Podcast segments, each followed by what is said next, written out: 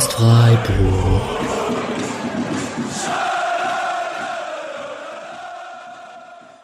Dann hallo und herzlich willkommen zur 193. Episode des Podcast Freiburg am Ende eines überaus erfolgreichen Fußballtages für den Sportclub Freiburg e.V.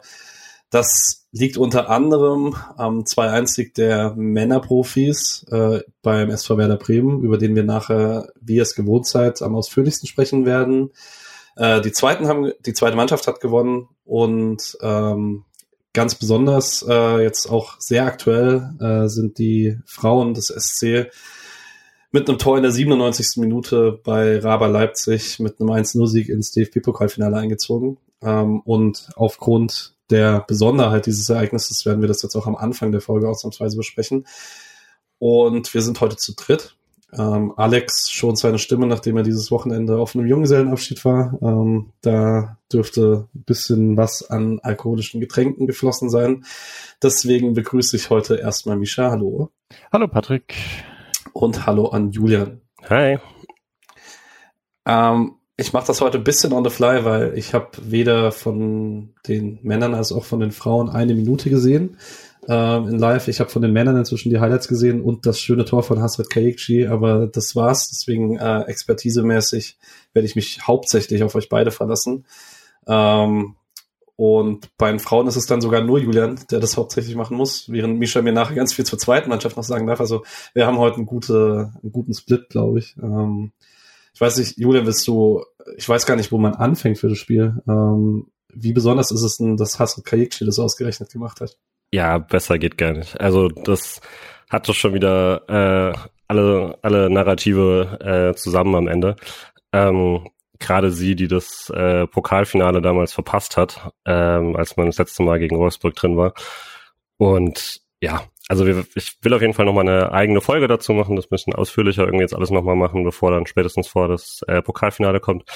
Aber ähm, das also es war natürlich eh schon eine riesige Chance. Der SC steht ja jetzt gerade nicht so toll da in der Liga mit äh, fünf Partien ohne Sieg, äh, mit einigen Niederlagen in Folge, wo man sich diese sehr, sehr gute Saison so ein bisschen verspielt hatte und auch viel Pech dabei war in den letzten Monaten. Ähm, aber trotzdem war Leipzig natürlich das beste Los, was du da ziehen kannst, wenn Bayern und Wolfsburg die anderen beiden sind, äh, wo Wolfsburg Bayern absolut zerstört hat.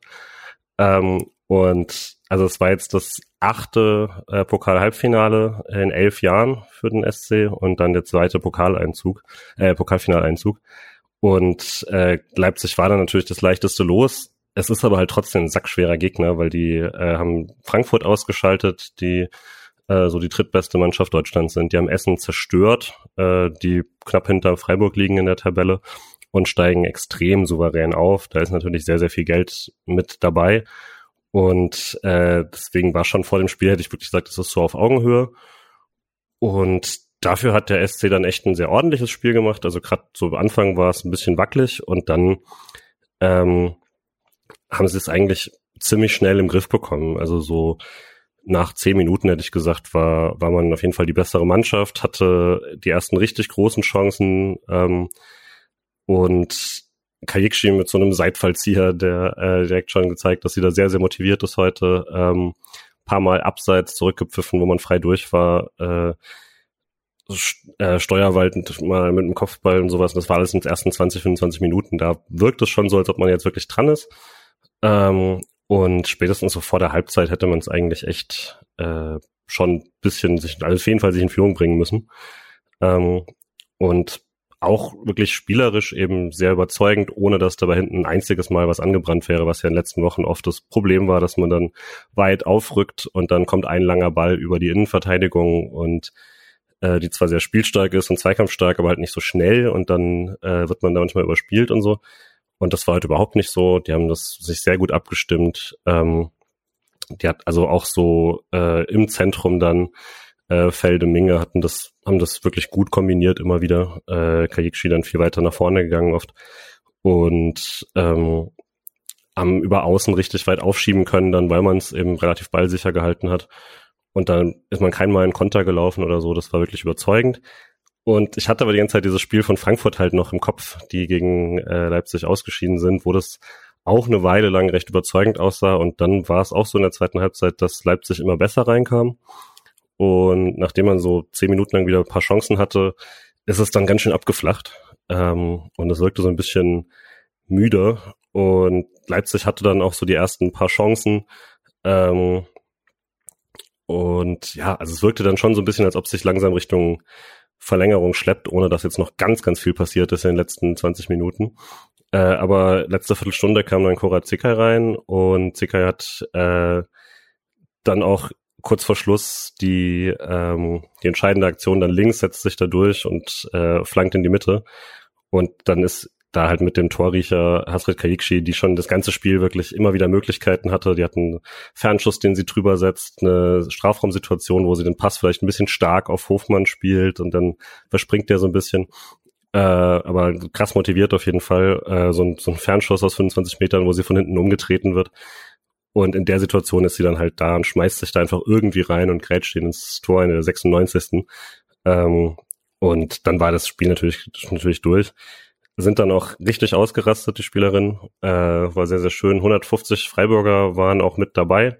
Äh, das sah sehr cool aus. Füchsler Talk hat da auch äh, Videos gepostet aus dem Blog. Ähm, und ja, das ist auch einfach eine krasse Belohnung für die Mannschaft. Und ist halt gerade in so eine schlechte Phase rein in der Liga dann so ein krasses äh, Erfolgserlebnis. Genau, und das, also finde ich auch schon wirklich sehr, sehr beeindruckend, dass man eben jetzt so auf dem Halbfinale war in den letzten zehn Jahren, elf Jahren äh, und jetzt zum zweiten Mal im Finale. Das ist schon äh, ähm, ja, eine krasse Auszeichnung für die Arbeit, die da geleistet wurde. Und genau, Finale ist am 18. Mai und ich erwarte da sehr, sehr viele Freiburger. Äh, letztes Mal hatte man den Freiburger Block voll und ich nehme an, dass es diesmal auf jeden Fall wieder so ist und dazu noch sehr viel mehr vom neutralen Bereich äh, rot gefärbt sein wird. Äh, geht gegen Wolfsburg und ich nehme an, in den nächsten Tagen kommen Tickets. Informiert euch schon, fahrt mit. Ja, äh, liegt auch gar nicht. Ich habe, als die ursprüngliche Terminierung mal kam für das Pokalfinale, dachte ich einfach nur, wer legt ein Pokalfinale auf den Donnerstag? Ja. Aber es ist zumindest Christi Himmelfahrt. Genau. Ähm, ist das bundesweit Feiertag? Hm also zumindest hatte ich das so geschaut, dass es vielleicht gibt es irgendwie wieder so einen Abkömmling oder so. Okay. Nee, weil ich dachte eigentlich, das wäre kein so, ich meine, wir haben ja hier für alles Feiertag, deswegen ähm, mache ich mir da nicht so viele Gedanken zu, aber ich dachte halt irgendwie so, ist jetzt nicht das größte christliche Fest. Ähm, und dann wäre es weird, wenn man dann den Feiertag nimmt, der nicht für alle Feiertag ist, aber muss dann wahrscheinlich was zu sein. Ähm, ich weiß jetzt schon, dass ich es nicht schaffen werde, auch wenn ich super gerne dort wäre, aber ähm, an dem Wochenende danach ist äh, ziemlich viel Stuff, das ist nicht machbar. Ähm, aber ich hoffe auf jeden Fall alles das, was du gerade gesagt hast. Ich hoffe, dass er voll ist. Ich bin auch sicher, dass voll ist und äh, gibt sicherlich nicht so viele, die es schaffen, dass es mal in einem, dass sie in einem Jahr bei zwei Pokalfinals ihres Vereins sind. Deswegen ähm, da besteht ja auch die Chance dazu.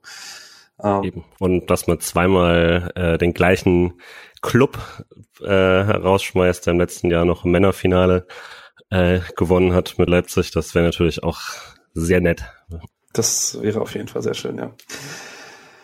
Genau. Ähm, ein Punkt vielleicht noch. Ähm, ich hatte ja wirklich Sorge vor dem Spiel, weil du hast es gerade erwähnt, fünf Niederlagen in Folge in der Liga. Das äh, war dann doch nicht gerade die Ausgangssituation, mit der man gerne in so ein Spiel rein möchte. Hat man der Mannschaft davon was angemerkt oder gar nicht? Gar nicht eigentlich. Also wenn dann vielleicht im positiven Sinne, dass man, finde ich, nicht hat, also die, die klassischen Fehler, die gab es in der ersten Viertelstunde so ein paar Mal, nämlich dass man so im Zentrum hat man das ein paar Mal in der Vergangenheit gehabt, jetzt in den letzten Wochen gerade, dass man äh, von außen reinpasst und dann läuft man so richtig, richtig blind in so eine sehr klare Falle, äh, wo dann auf einmal vier Spielerinnen auf, auf dann Felde stürzen oder so und sie hat keinen, den sie, der ihr hilft. Das gab es ein, zwei Mal, aber ansonsten hatte man das eigentlich nicht, obwohl Leipzig am Anfang ein paar Mal probiert hat, richtig hoch zu pressen und so. Ähm, und man, wie gesagt, man ist ohne, also man ist nicht irgendwie blind nach vorne gelaufen oder sowas. Also der Theresa Merck Fußball ist sehr offensiv und ist auch sehr, ähm, auch gegen den Ball quasi ein sehr offensiver Fußball, aber äh, das war nicht in irgendeiner Form ähm, Harikiri oder sowas und so sah es teilweise aus. Das ist auch immer so ein bisschen natürlich dann wenn du halt zweimal trifft dann der Gegner und dann, äh, dann denkt man die ganze Zeit an diese Fehler oder so und dann, wenn daraus kein Tor fällt, dann denkt man nicht so dran. Aber ähm, wie gesagt, Leipzig hatte da eigentlich keine relevante Torchance in der ersten Halbzeit für und das wirkte nicht wie eine Mannschaft, die jetzt irgendwie krass nervös war oder so. Klar, so ein paar Fehler waren mit dabei, aber das hätte ich jetzt nicht darauf geführt und würde sagen, so vom, äh, vom generellen Momentum oder so war jetzt nicht viel Negatives zu spüren. Okay. Ähm, ich würde dann an der Stelle das Thema zumachen. Äh, Julian hat vorhin gesagt, wir werden da auf jeden Fall noch eine Folge machen, in der wir ein bisschen über den gesamten Weg dieser Freiburger Mannschaft diese Saison oder des Freiburger Teams diese Saison äh, sprechen.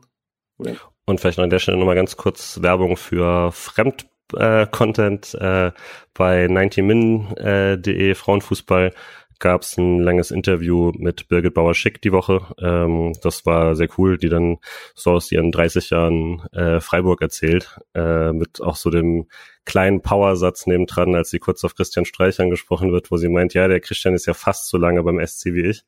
Äh, und ähm, also war ein sehr gutes Interview, wo man auch so ein bisschen ähm, Aktuelles und eben auch so ein bisschen, äh, wie sich das alles entwickelt hat und so, äh, fand ich sehr gut bei Birgit Bauer-Schick muss ich inzwischen immer dran denken, wenn man den Kicker liest vom ersten Bundesliga-Heimspiel des SC Freiburg ähm, 1993, äh, gibt ist sie äh, mit einem Zitat zu lesen, weil sie damals Leiterin der Geschäftsstelle war und dann auch äh, Leiterin des Ticketverkaufs, ähm, wie sie davon berichtet, wie die Leute in Freiburg um 5 Uhr morgens schon vor diesem Ticketschalter standen, damit sie in Tickets kommen. Also so als Einordnung, wie lange das eigentlich her ist äh, seitdem sie im Verein ist. Also krass auf jeden Fall. Ähm, diese Beständigkeit ist schon äh, in allen Ebenen zu spüren. Ja.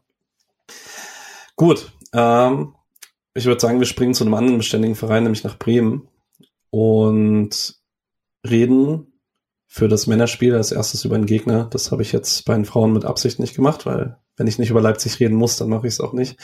Ähm, Werder Bremen mit Trainer ohne Werner eine super gute Saison gespielt als Aufsteiger. Und man dachte so Anfang der Rückrunde, okay, die sind jetzt ziemlich durch, wenn es um Klassenerhalt geht. Ähm, jetzt sehe ich immer mehr Stimmen aus Bremen, die Angst haben, dass sich äh, 2021 wiederholt, als sie das auch dachten unter Florian Krofeld. Und jetzt allerdings tabellarisch so ein bisschen im Trend nach unten sind. Ähm, Mischa, ich nehme dich mal wieder mit rein. Hast du also allgemein Meinung zu Ole Werner Fußball vielleicht und Sorge um Werder?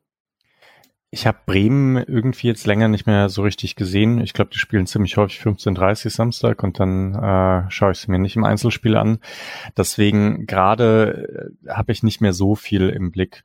Am Anfang fand ich Ole Werner Fußball eigentlich ähm, ganz gut, weil die ja schon auch irgendwie versucht haben, teilweise halt sowas mit Kombinationen zu machen. Weiser ist ja häufig aufgefallen mit sehr, also interessanten Spiel und ähm, dieses Zusammenspiel von Duxch und Füllkrug.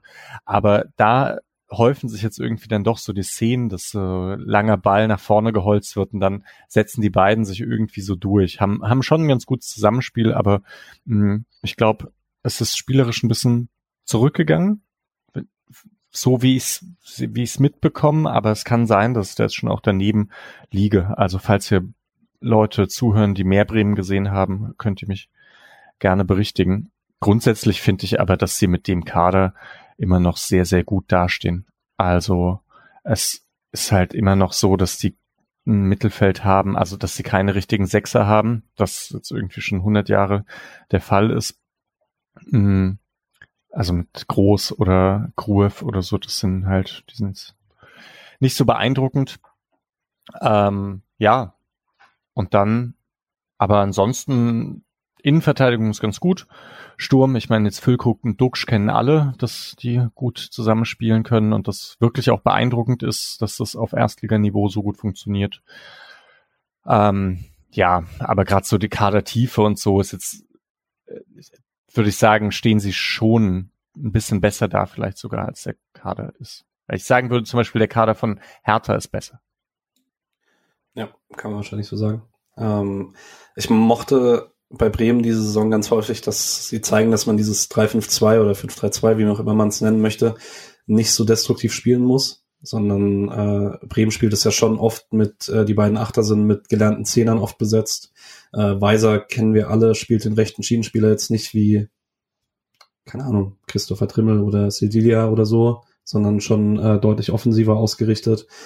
Ähm, ich mag das eigentlich ganz gerne. Ähm, glaube auch, dass es weniger geworden ist an äh, spielerischem Ansatz, was aber halt auch dran liegt, dass Füllkrug einfach unglaublich gut ist. Und wenn du halt diese individuelle Klasse hast, die er diese Saison aufs Feld bringt, dann musst du vielleicht weniger den riskanten Aufbau machen, sondern dann spielst du halt lang und er macht halt so viele Bälle fest, dass es funktioniert und du dann geordneter nachrücken kannst und äh, bei einem Ballverlust nicht so offen stehst und so, kann ich schon irgendwie verstehen.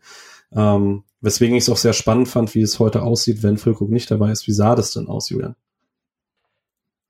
Also ich hätte es tatsächlich gar nicht so äh, groß anders erwartet. Ich war nur überrascht von ähm, Maxi Philipp eigentlich bei äh, quasi von ja Dynamik und so weiter. Aber ähm, ja, nee, eigentlich, also dieses äh, Duxch mit sich fallen lassen, äh, war ja, ist ja jetzt nicht neu oder sowas. Ähm, zieht dann Leute mit raus. Ich glaube auch, das war sehr klar erkennbar, dass, dass äh, der SC das ähm, schon integriert hat, dass wenn jetzt jemand anders quasi Duxch oder so verfolgen muss oder auch Philipp, wenn der sich fallen lässt, ähm, dass dann zum Beispiel auch Dorn sehr tief gebunden bleibt und sowas. Das waren, äh, glaube ich, soweit alles vorhersehbare Sachen, die sie gut umgesetzt haben. Aber war ja jetzt auch nicht so, dass Bremen dann krass gefährlich darüber wurde. Nee. Ähm, wenn man sich Duxch Season Heatmap anguckt, dann könnte man eher denken, er ist Achter als Stürmer. Das, äh, man sieht diese weiten Rückfallbewegungen auf jeden Fall ganz gut. Und es also hat ja in Bremen durchaus Tradition, dass es Stürmer gibt, die sich tief fallen lassen und sowas. Äh, auch Ex-Freiburger, von daher. Äh, also, sorry, wen meinst du tatsächlich? Ah, Kruse. Kruse. Ja, ja okay. Ich dachte, oh Gott, es ist schon wieder so lange her, dass der bei Bremen war. Ich verbinde ihn jetzt fast schon mehr mit. Weil für eine Sekunde bin ich kurz panisch geworden.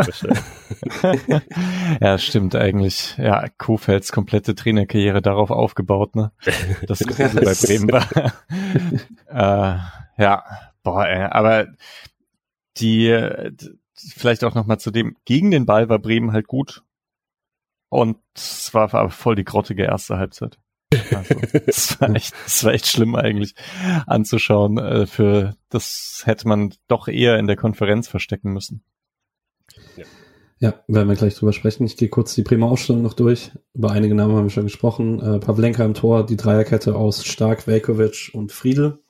Groß ah, als Sechser. Darf ich kurz dazwischen reinfragen? Ja, natürlich. Weil ich Pieper eigentlich einen ganz guten, einen ganz guten Innenverteidiger finde. Wisst ihr so, warum der jetzt ähm, nicht drin ist? Friedel verstehe ich.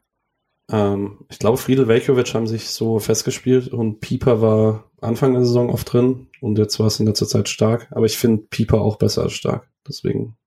Aber ich weiß nicht ganz, was die Gründe waren. Dafür habe ich auch zu wenig gesehen.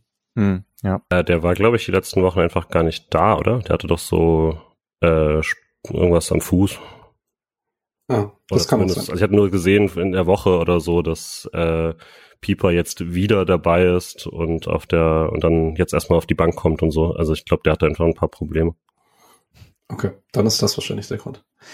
Okay. Ähm, groß auf der 6, da hat Mischa schon was zugesagt. Ich verstehe, ich mag Ilya Groove tatsächlich eigentlich ganz gerne. Deswegen ja. äh, würde ich mir eigentlich wünschen, dass er. Naja, eigentlich haben die ja, wenn Freiburg den ich verpflichten kann, dann nächstes Jahr den Weltklasse-Sechser Yannick Engelhardt da, dann hat sich das Problem gelöst. Ähm, Grüße an Nick. Ähm, Weiser und Jung als Schienenspieler, Jung sicherlich deutlich defensiver als Weiser auf der anderen Seite. Bittenkurt und Stay als die beiden Achter, Zehner und vorne heute Maximilian Philipp und Marvin Duksch. Äh, vielleicht noch ganz kurz, Julian, wie, wie sind denn die Gefühle zu Maxi Philipp? Bei mir, glaube ich, bisschen kühler als bei euch, also gar nicht negativ oder sowas. Äh, ich fand den ja auch bei uns wirklich äh, cool zum Gucken, aber ich, er war jetzt halt dann auch nicht so ewig da, dass ich jetzt irgendwie riesige Bindungen noch habe.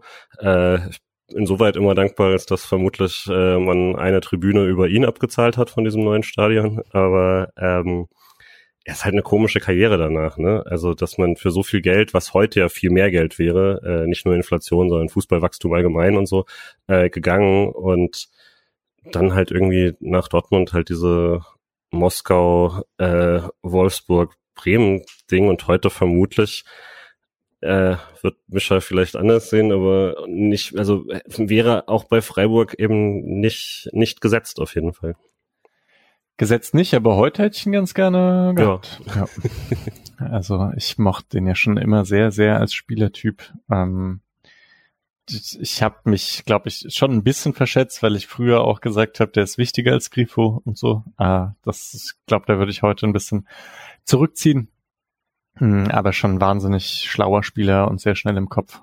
Und ich fand, heute konnte man schon sehr, sehr gut sehen, dass das halt wirklich ein, ein super Spieler ist und einer, der halt sehr zwischen den Ketten schleicht äh, und dann gut anspielbar ist. Ja, hey, und Bittenkurt war übrigens dieses Spiel mal wieder, hat so eine klassische gegen Freiburg-Leistung abgeliefert. Ähm, Voll. Ja.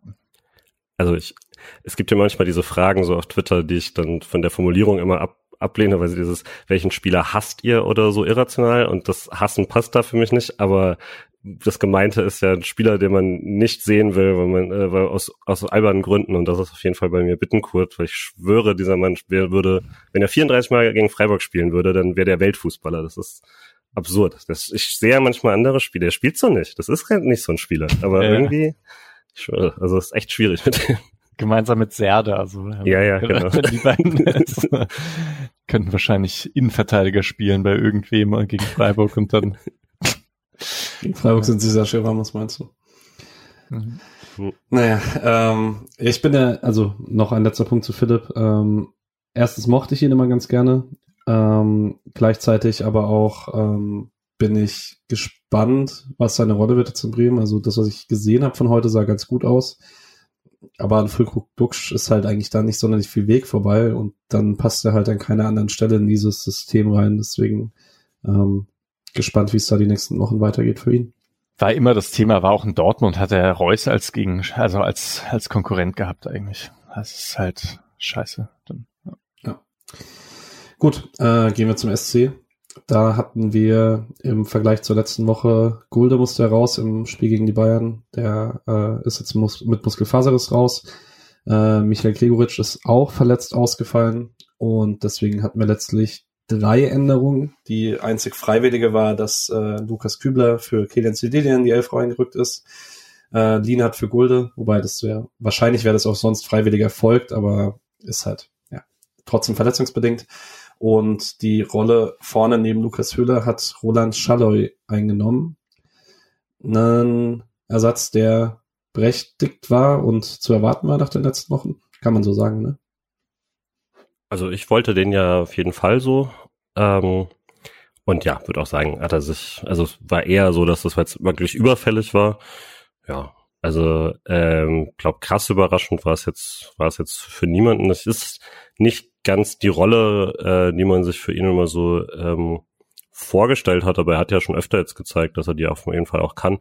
Dieses Duo mit Höhler ist halt immer so ein bisschen ähm, interessant. Die beiden haben ja danach auch gesagt, dass das ganz toll funktioniert und dass die beiden sehr, sehr gerne zusammenspielen und haben da Werbung gemacht, das öfter machen zu dürfen. Ich fand teilweise, dass das gar nicht so toll abgestimmt ist, weil es dann öfter mal so Weiterleitungen sind in einen Raum, wo dann niemand ist und dann äh, und dass das gar nicht so ein blindes Verständnis war, wie die beiden da äh, irgendwie danach sich gefühlt haben. Sie machen halt beide die beiden Tore, das ist natürlich das Wichtigste, aber ähm, bin so ein bisschen überrascht, dass, dass sie sich selbst da so ein bisschen als das äh, Top-Duo da quasi verstehen, aber ähm, Erfolg gibt recht, I guess. Ich mochte Schalloy in der Hinrunde sehr gerne neben Gregoritsch und mhm. jetzt habe nicht so viel gesehen heute. Ähm, deswegen kann ich jetzt nicht so viel dazu sagen, wie der Unterschied ist, aber ich kann mir schon vorstellen, dass es neben Gregoritsch einfach, ich will dieses äh, Element Gregoritsch einfach nie so ganz missen, weil der halt gefühlt immer sehr, sehr spät entscheiden kann, je nachdem, wo sein Sturmpartner hinläuft, weil er seinen Kopf irgendwie um 360 hm. Grad drehen kann, so.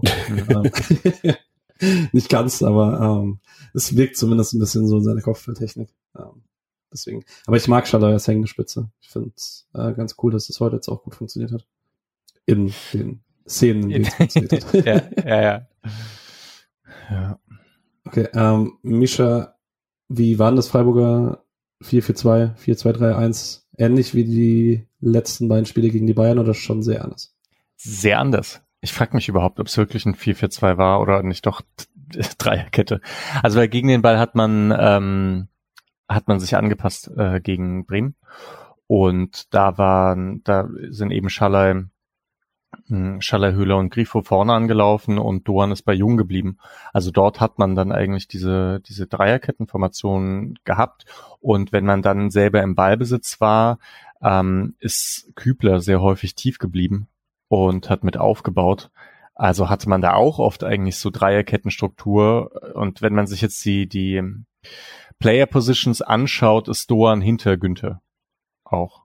Also ja, deswegen, das waren, es war oft, also es, Doan und, und Kübler gingen dann schon auch mal nach vorne, aber ähm, ich würde sagen, es war so eine Mischformation. Und in der zweiten Halbzeit war Doan auch wieder etwas offensiver, aber ja, deswegen ähm, war schon sehr anders als gegen Bayern und schon auch sehr an Bremen ausgerichtet.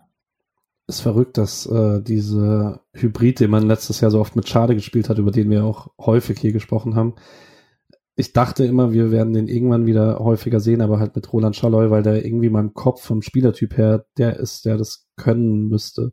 Und dass man dann bei dem heutigen Personal das dann trotzdem mit Doan macht, das äh, spricht dann aber vielleicht einfach dafür, dass Streich das einfach anders sieht in der Spielerbeurteilung. Naja, das war dieses Spiel gegen Juve, oder? Äh, in dem dann Schalloy, also nach dem Gulde vom Platz geflogen ist, war, war da nicht ja. dann kurz Schalle auf rechts und dann hat das so überhaupt nicht funktioniert und dann hat man Höhle sogar auf die Schiene gezogen? Das war Leverkusen.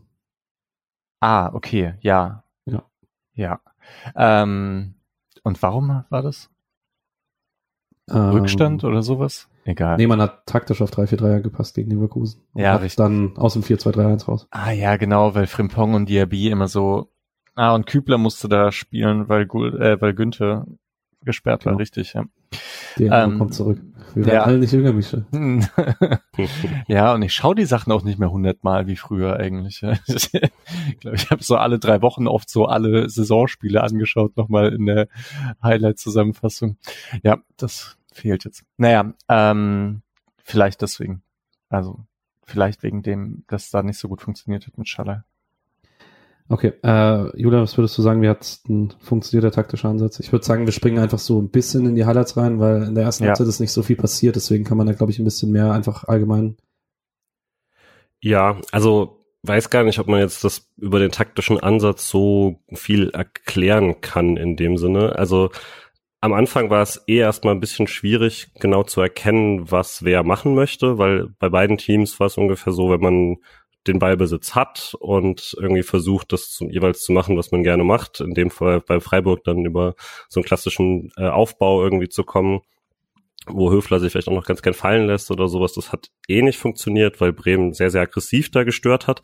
Teilweise, ich hätte gesagt, chaotisch, überaggressiv mhm. manchmal. Ich hatte den Eindruck, die, die pressen eigentlich nicht gut, sondern intensiv. Ähm, aber Freiburg hat es nicht geschafft, da dann irgendwie die Räume zu finden.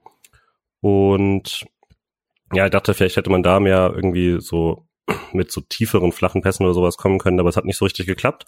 Ähm, und andersrum war es aber auch so gegen den Ball, Micha hat es ja schon beschrieben, hatte man es halt auch wirklich gut angepasst. Also das, das hat funktioniert, das stand und, äh, und hatte dann einfach äh, selber halt einfach nicht so viel, nicht so viel äh, Dynamik daraus entwickelt. Ich es ist wirklich in den ersten 20 Minuten eigentlich sehr, sehr wenig passiert. Also Bremen hat direkt am Anfang eine äh, ganz gute erste Chance noch äh, für äh, Philipp direkt, äh, Maxi, nach so einem Freistoß und einem schlechten Klärungsversuch und Kübler blockt es dann, glaube ich, äh, zur Ecke. Und Freiburg hat so einen Fernschuss. Aber sonst ist erstmal, würde ich sagen, wenig passiert. Ja, ich würde da eigentlich direkt drauf einsteigen, weil das erste, weil ich auch sagen würde, die erste Halbzeit ist eben von diesem recht harten Pressing irgendwie dominiert worden und Bremen hatte auch häufiger dann die äh, so ähm, ja, war ein bisschen durchsetzungsfähiger auch im Mittel, im Mittelfeld. Und es, man muss das schon ein Kompliment aussprechen, weil es gibt selten, dass Freiburg es nicht schafft, flach hinten rauszuspielen. Ähm, häufig ist es ja so, dass sie das Pressing sogar ein bisschen anlocken und dann über einen sehr breiten Ginte aufbauen und gerne mal, also dann in, ins Zentrum dann doch so reinspielen können. Und das hat nicht gut funktioniert. Mm, ja. Also so würde ich, ich würde auch sagen, äh, Bremen hat es in der ersten Halbzeit einfach geschafft, das Freiburger Offensivspiel komplett lahmzulegen und ähm, Freiburg auch das Bremer Spiel lahmzulegen. Und dann ist halt die Frage, wie sind die, ähm, wie ist die Erwartungshaltung? Also ich glaube, Bremen ist damit dann irgendwie schon ein bisschen zufriedener als Freiburg. Und äh, ja. Ähm, die, ich frage heute sehr viel un, aus Wissen, Unwissenheit und ihr dürft es dann, äh, ihr dürft mich sozusagen aufklären. Ähm, würde dir die, dass man die Kontrolle nicht gewonnen hat äh, im Zentrum, kann man das auch aus der Leistung von Höfler und Eggestein ableiten oder unauffällig? Ich würde fast sagen unauffällig. Eggestein sogar einer der besseren und Höfler in der zweiten Halbzeit dann besser. Äh, in der ersten Halbzeit etwas unauffällig, hat nicht so viel gewonnen. Ähm, äh, nee, ich denke, ich denke eher, das lag dann ähm, am Pressing. Also und, am Aufbauspiel. Ich meine, man ist dann ja nicht ganz so gut positioniert für den langen Ball, wenn man, wenn man versucht, flach aufzubauen mit Höfler und Eggestein, dann sind die ja nicht so gut positioniert für den zweiten Ball beim langen Ball. Weil, weil das nicht der Plan war von Freiburg. Ähm, ja. ja, ich würde vielleicht ergänzen mit einem besseren Höfler-Spiel ist beim Freiburg halt immer mehr möglich, gerade wenn du, äh, wenn du so mit dem Pressing konfrontiert bist. Also es gibt ja auch, gab ja schon Spiele, wo äh, Höfler dann drei, viermal die richtige Drehung, den richtigen Pass spielen kann und dann ist da auf einmal der Raum. Und ich würde eben auch sagen, in der zweiten Halbzeit dann, als er das ein paar Mal erfolgreich macht, gab es zehn Minuten oder so, wo man ständig plötzlich 20 Meter Platz hatte oder so. Und ich hätte gesagt, die wären auch da gewesen, wenn man es ein bisschen besser ausgespielt hätte. Das ist viel jetzt auf seine Schultern zu legen. Da hätten andere auch helfen können quasi. Äh, die linke Seite, die sehr unsichtbar war, hätte da ein paar Mal deutlich bessere Pässe spielen können. Ähm, aber war jetzt auch nicht so, dass es das Spiel von äh, Chico war, würde ich sagen. Hat Vielleicht sogar aber auch damit zu tun in der ersten Halbzeit, dass Kübler dort sehr viel den Spielaufbau übernommen hat und hinten geblieben ist und Höfler deswegen auch nicht so, nicht, nicht so arg eingebunden war und in der zweiten Halbzeit das mehr dann diese Viererkettenstruktur hatte und Höfler dort dann auch etwas, ja, etwas stärker. Wo Viereraufbau, Michel? Ja, Viereraufbau wäre eigentlich mal was gewesen, ne? Ja, richtig. Äh, und dann mal schauen, wie weit da die, die Bremer hinterherrücken. Ja. Hat man, finde ich, sehr lange nicht mehr gesehen. Also zumindest nicht über längere Phasen im Spiel. Ähm, was sicherlich auch dran liegt, dass man häufiger langschlägt, seit Gregoritsch da ist, aber ähm, ja. Ähm, ansonsten vielleicht noch ein allgemeines Thema äh, in der ersten Halbzeit, weil ähm, ich das in der Gruppe zumindest häufig gelesen habe und das auch so ein bisschen am Anfang vom Spiel passiert. Ähm, gibt eine gelbe für Bremen durch Groß, ähm, dann eine gelbe für Freiburg äh, über Doan und später dann nochmal zwei gelbe erst für Eggestein und dann für Schalloy. Und Julian, du warst nicht so glücklich mit der Linie von Stegemann. Gab es konkrete Anlässe oder ganz allgemein nur? Was in der Halbzeit? Was Stegemann? Äh, von Bart Stückner, tut mir leid. Ja. Ja. Äh, Kreta Stegemann ist gerade ins Finale eingezogen, vielleicht. Ja, vielleicht. ähm, ja, Nee, ich hätte, also das war ja große, generell großes Thema, wie so oft, ich hatte nur geschaut und habe dann äh, kurz durch die Gruppe gescrollt, in der ich dann während dem Spiel nicht so teilnehme und dann äh, gesehen, dass sich Leute da auch echauffiert haben. Ähm, ja, ich würde auch sagen, in der zweiten Halbzeit war es auch deutlich besser gepfiffen in manchen Sachen, aber äh, ich, das ist auch immer, muss man dazu sagen, ich reg mich natürlich viel mehr über eine Schiedsrichterlinie auf, wenn das Spiel scheiße ist. Das kann man, glaube ich, schon so ehrlich sagen. Äh, ich habe nicht so viel anderes gehabt, auf das ich mich konzentrieren kann, aber es war schon extra, extra wild und das meine ich jetzt gar nicht pro, äh, pro also Anti-Freiburg oder so. Ich hätte fast gesagt, dass man äh, in manchen Situationen mehr Glück gehabt hätte. Äh, es war einfach ein bisschen vogelwild, fand ich, was dann, wann was eine Karte ist und wann nicht und äh, hat nicht geholfen. Ich glaube, er hat insgesamt ziemlich Glück gehabt, dass beide Mannschaften in der zweiten Halbzeit sich da auch durch das Prämator dann so ein bisschen gefangen hatten. Aber also ähm, da war wirklich sehr, sehr wenig Linie und äh, sehr, sehr viel gewürfelt, wann was, äh, wann was passiert ist. Ähm, war kein tolles Schiri-Spiel. Aber wie gesagt, mit äh, der Prise Salz, dass ich äh, irgendwas gesucht habe, auf das ich mich konzentrieren kann, außer einem sehr öden Fußballspiel. Das die gelbe Karte gegen Doan war auf jeden Fall sehr kleinlich. Ähm, auch wenn Ball wegschlagen nochmal mehr bestraft wird, aber das war ja gar kein richtiges Ball wegschlagen. Der hat halt etwas weiter gespielt, also, aber der Bremer glaube ich auch. Ähm, Duxch ist, glaube ich, derjenige, der nämlich am Schluss den Ball tatsächlich wegschlägt. ah, also, du meinst, das, dass der das falsch gesehen hat? Glaub, äh, okay, das könnte es vielleicht sogar erklären, dann war es einfach falsche Wahrnehmung und nicht nur Kleinlichkeit. Ähm, ja, und dann, aber übrigens gelbe Karte für Schaller, wie immer, absolut gerechtfertigt. Ne? Also das war schon ziemlich harter Ellenbogenschlag. Ähm, beim Kopfballduell. Nach, danach ja auch nochmal, also ich glaube tatsächlich, ist es, ein, also ich fand auch gelb ist in Ordnung. Er trifft ihn halt gar nicht so hart, sondern er schlägt ihn aus, aber das ist dann mehr beim Runterkommen, als er trifft, aber fand auch völlig okay. Er hat sich aber danach, siehst du beim Spiel, nach dem Sieg, äh, redet er irgendwie, glaube ich, mit Höhler oder sowas und ist immer noch am Lamentieren mit so seinen Ellbogen draußen, dass, dass er ihn ja nicht trifft quasi. Ich glaube, ich habe es nur einmal angeschaut, ich glaube tatsächlich kein, kein harter Treffer, aber wenn der Ellbogen halt draußen ist und der andere wird im Gesicht, dann ist das meistens gelb, das ist schon okay für mich. Gab halt andersrum eine ähnliche Situation, dann keine und so. Ich glaube, dann regst du dich extra mehr auf, aber war halt seine fünfte. Hm. Ja. Bei Eggestein, ähm, oh. ich, mu ich, musste gerade, äh, genau, Eggestein und Schaller beide die fünfte, äh, werden beide nächste Woche fehlen. Ähm, ich habe gerade eine VAR-Regelfrage das erste Mal in meinem Kopf gehabt. Äh, der VAR darf ja auch eingreifen bei Spielerverwechslung bei gelbe Karte. Ah. Gibt's, gibt's das auch, wenn gegnerische nee. Mannschaft? Das glaube ich nicht, nee. Dafür hätte Doan schon, glaube ich, gar nicht in der Nähe sein dürfen. Dann kannst du, glaube ich, diskutieren. Aber nicht, nicht für, wer hat den Ball zuletzt berührt. Das ist wirklich eine sehr gute Frage. Also ich weiß auch nicht, ob man wirklich eingreifen kann, wenn man wahrnimmt, dass na, also sagen wir jetzt mal, Doan und Eggestein nehmen irgendeinen Sandwich und ähm, der Schiedsrichter gibt Doan die Karte, obwohl Eggestein härter drauf war oder so. Ich weiß nicht, ob dann der äh, VRR eingreifen dürfte, sondern also nicht, wenn dann wahrgenommen wird, dass jemand äh, was anderes war, sondern wirklich nur, wenn man denkt, es war gelb für Nummer 26, dabei trägt er die Nummer 1 oder so. Ich vermute. Ah, das hätte heute passieren können, ja. ja. ich vermute fast, dass das eine reine äh, Theoriefrage und in der Praxis wird es natürlich nie passieren, aber in der Theorie wäre es vermutlich korrekt, da einzugreifen. In der Wenn, Theorie dachte ich auch, dass wir nie einen Elfmeter in der Halbzeitpause gegen Mainz bekommen würden. ja, nein. Lange Zeit ist es her. Hey. Äh, ähm, ich glaube, die nächste Szene ist schon der Freistoß von Grifo. Na, ich würde davor vielleicht noch kurz, äh, es gibt den misslungenen Fe äh, Fleckenaufbaupass. Ah, ähm, ja.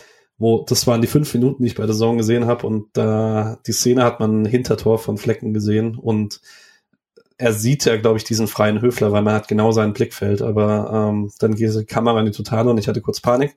Ähm, Duck schießt den dann, äh, warum auch immer, er probiert ihn direkt zu chippen, obwohl Flecken schon fast auf der Torlinie ist, obwohl Bremen einen 3 gegen 2 Angriff gehabt hätte. Da hatte man sehr viel Glück, dass er dann einen Abschluss nehmen möchte. Ähm, und auf der Gegenseite gibt's den Freistoß von dir angesprochen, der eigentlich gar nicht so gut war. Flattert ein bisschen, aber Pavlenka muss den, glaube ich, nicht nach vorne abwehren, zumindest. Also, wenn er nicht festhalten kann, den solltest du zumindest als Bundesliga-Torhüter zur Seite bekommen. Find Pavlenka aber so, so jetzt nicht.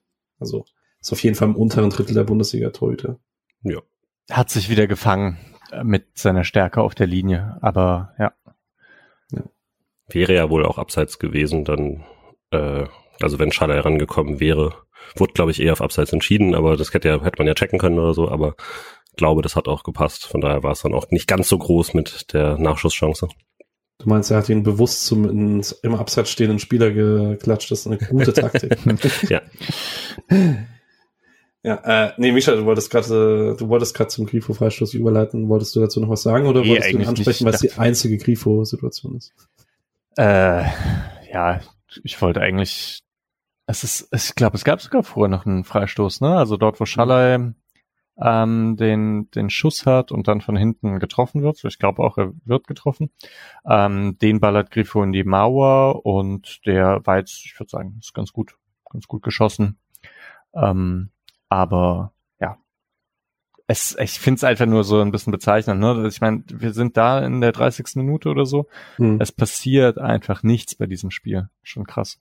Also ich habe ja durchgehend Notizen eigentlich immer bei den Spielen und habe dann zwischen Minute eben hier äh, 27, als mal ein Ball raus auf Höhler mal geklappt hat, der dann aber so ein bisschen eigensinnig den Pass nicht durchbekommen hat im 16er und Minute und dann der Eggestein äh, fünften gelben Karte habe ich gemerkt, dass ich keine einzige Notiz gemacht habe oder so, nicht mal ein äh, das und das oder so, also nicht mal ein äh, es passiert nichts oder sowas, weil ich einfach komplett vergessen habe und bisschen apathisch auf diesen Bildschirm gestarrt habe. Deswegen ist da war schon wirklich extrem wenig los. Ich lese hier gerade nebenher, um das ein bisschen eine Spielleitlinie zu haben, den äh, BZ-Ticker von Jakob, äh, liebe Grüße an der Stelle. Ähm, und er schreibt also in der ersten Halbzeit, glaube ich, sechsmal irgendwas in die Richtung, ähm, und so plätschert die Partie vor sich hin. ähm, dieses Spiel bräuchte einen Wachruf. Ähm, ja, es ist, also er, ihm, ging, ihm ging das ähnlich, aber er musste halt irgendwas schreiben und äh, ja, genau. Deswegen äh, mache ich die erste Halbzeit jetzt auch zu. Ich äh, noch kurz die letzten zwei Szenen. In der 34. Äh, gibt es eine Flanke von Schalloy, die ihm abrutscht, äh, der auf äh, Pavlenkas Tor fliegt. Ähm, der landet aber im Aus. Und in der 45. Äh, gibt es nochmal einen Duxch-Abschluss aus knapp 35 Metern, so halb links, ähm, wo er auch ein bisschen früh schießt. Ähm, der hat zwar ordentlich Wumms, ist dann aber doch irgendwie sechs, sieben Meter am Tor vorbei. Ja, und dann ist Halbzeit. Ähm, habt ihr in der Halbzeit jetzt mal unabhängig davon, dass direkt danach was passieren wird, hattet ihr gehofft, es wird direkt was umgestellt? Oder hattet ihr überhaupt Ideen, was man hätte umstellen können? Ja, ich hatte gehofft, äh, dass Schalle rausgeht und Jong reinkommt und dachte, Höhler muss auch nicht unbedingt so lange drin bleiben. Perfekter Experte, ne? Hab's auch getwittert, wurde danach auch äh, hat mir auch jemand unter die Nase gerieben, vollkommen zurecht. Ja. Ähm, aber ah, ich fand Schaller echt nicht so gut auch. Weil ich dachte, er, er ist ja in dieser Freirolle eigentlich. Doan ist hinten gebunden und ähm, da müsste irgendwie ein bisschen mehr kommen. Ich dachte, Jong wäre halt gut für etwas mehr Ballbesitz, etwas mehr sich zurückfallen lassen und so. Das ist gar nicht unbedingt, dass da was Richtung Tor geht, aber das ist ja eine der wenigen Spiele, bei denen man wirklich auch das Problem hatte, Spielkontrolle zu bekommen. Ähm, ja, und dann dachte ich, das ist halt, das muss zuerst sein, bevor man zu Torschancen kommt. Irgendwie mal den Ball auf dem Boden halten und sich nach vorne kombinieren ins letzte Drittel. Ja, ich kann den Gedanken verstehen, aber er ist auf jeden Fall nicht gut gealtert. Ähm, gut, äh, direkt nach der Halbzeit. Ich kann nur kurz, um das anzumoderieren, das äh, 1 für Werder ich wusste grob, was passiert, dadurch, dass ich äh, in der Gruppe wusste, äh, dass ihr eine Gruppe geschrieben habt und ich auch schon ein bisschen was gelesen hatte zum Spiel. Und ich habe dann vorhin bei The Zone ähm, die Tore habe ich mir im Real Life sozusagen angeguckt und dann halt nochmal die Highlights und ich wusste, was passiert und das hat mich trotzdem unglaublich sauer gemacht, was passiert ist. Ähm, weil das finde ich ein, in dem Ausmaß darf es einer Profimannschaft nicht passieren. Ähm, Freiburg kommt ganz gut aus der Halbzeit mit einem äh, ganz schönen Angriff, wo Schaller den Ball dann festmacht äh, kurz Doppelpass mit Höhler spielt, glaube ich, ähm, dann den Ball auf Kifo gibt am 16er Rand, der da zu Recht den Abschluss nimmt und geblockt wird von Friedel und da ein Handspiel gesehen haben möchte. Und acht Freiburger laufen gleichzeitig in Richtung Schiedsrichter oder reißen die Hände nach oben und reklamieren, dass sie gerne den Elfmeter hätten. Und währenddessen läuft Bremen den 2 gegen 1 Konter, weil der Einzige, der noch hinten verteidigt ist, Lienhardt und so mit Abstrichen Kübler und Bittenkurt macht es dann herausragend, muss man auch sagen, äh, weil dann sind Kübler und Lienhardt beide im, äh, im Zweikampf, äh, spielt den Ball blind Richtung Philipp, der das leere Tor hat. Ähm, Julian, was sagen wir dazu? Wie sauer warst du live? Ich war, da wusste ich ja noch nicht, dass es kein Handelfmeter war, deswegen habe ich sofort noch gedacht, ja, vielleicht ist es ja wirklich eine, äh, weil man sieht ihn ja an die Hand gehen und so. War natürlich keiner. Äh, und dann war ich vor allem einfach verwirrt und das wurde auch nicht so richtig aufgelöst, was denn genau, also wie genau denn dieser Angriff so fürchterlich schiefgehen konnte, weil man sieht ja noch zumindest Höfler zurückrennen, eigentlich relativ schnell nach der Beschwerde. Ähm, und habe dann nie so richtig eine Totale bekommen für die ganze Zeit, sondern erst so nach dem sehr guten weiteren Pass und so. Ähm, aber also darf natürlich so, darf nie eine 2 gegen 1 Situation entstehen in der, äh, in der Absicherung. Schon gar nicht direkt nach der Halbzeit in der ersten Aktion und so. Also das ist, da sollten eigentlich alle echt noch sortiert sein, konzentriert sein. Äh, Doan steht nur vorne, beschwert sich, Grifo steht, beschwert sich nur. Ähm, ich weiß nicht, ganz rechts ist, glaube ich, Kübler und da ist kein Bremer. Das hat mich auch verwirrt, was er dann da außen macht, warum er nicht quasi nach innen schiebt. Was, wie gesagt, ich habe nicht sehen können, was denn alles passiert ist, aber rein logisch muss er da sein. Also er deckt Gras. Ähm, und alle, also das war, bis auf Lienhardt, der in der Situation ein bisschen die ärmste Sau ist, weil kann man irgendwie sagen, er muss da noch aggressiver reingehen oder so. Aber er ist halt gegen zwei Leute, das heißt, wenn er da voll reingeht und er gewinnt halt nicht sofort, dann ist es auch vorbei. Also stattdessen sorgt er dafür, dass äh, Höfler noch mal rankommen kann und klappt dann halt nicht. Kann dann vielleicht den Querpass halt dann schon besser verteidigen. Ähm, da sieht er dann doof aus. Da würde ich gerne auch einsteigen, weil ich fand, ähm, wirklich genau mit dem Gedankengang. Erst, äh, ey, warum geht's nicht auf den Ballführenden? Warum zwingst du ihn nicht dazu, dass er schon nochmal einen Querpass spielen muss? Dann habe ich gedacht, eigentlich eine ganz gute Idee. Ne? Ähm, es ist ein 2 auf 1 Konter und ich nehme wenigstens, äh, er nimmt wenigstens den Spieler raus, der mitläuft, damit es dann auch ein 1 gegen 1 äh, von Bittenkur gegen Fletten ist und Höfler sogar die Möglichkeit hat ranzukommen. Also so in dem Sinne sehr, sehr gut gemacht. Und genau im letzten Moment, wo Bittenkurt dann halt eigentlich abschließen muss, machte auf für den Querpass auf Philipp. Und der muss dann nur noch einschieben. Da ist die Entscheidungsfindung nicht ganz so glücklich. Ähm, trotzdem kein, kein wirklicher Vorwurf irgendwie an, an Lienhardt. Ähm, wo ist Ginte? Gut, ich weiß, ah, weiß niemand. Also weiß wirklich niemand. es ist auch irgendwie, die Kamera es ist so schlecht, ne? Also bei den Highlights auch. Äh, ja, voll, voll ärgerlich. Ja. Dachte ich sicher auch, dass ähm, Streich, ich habe die Pressekonferenz danach jetzt schon gehört, ähm, dachte ich schon, dass der das nochmal ein bisschen deutlicher sagt, dass das nicht geht. Das, ich glaube, das wird er intern sagen. Ja. Mhm.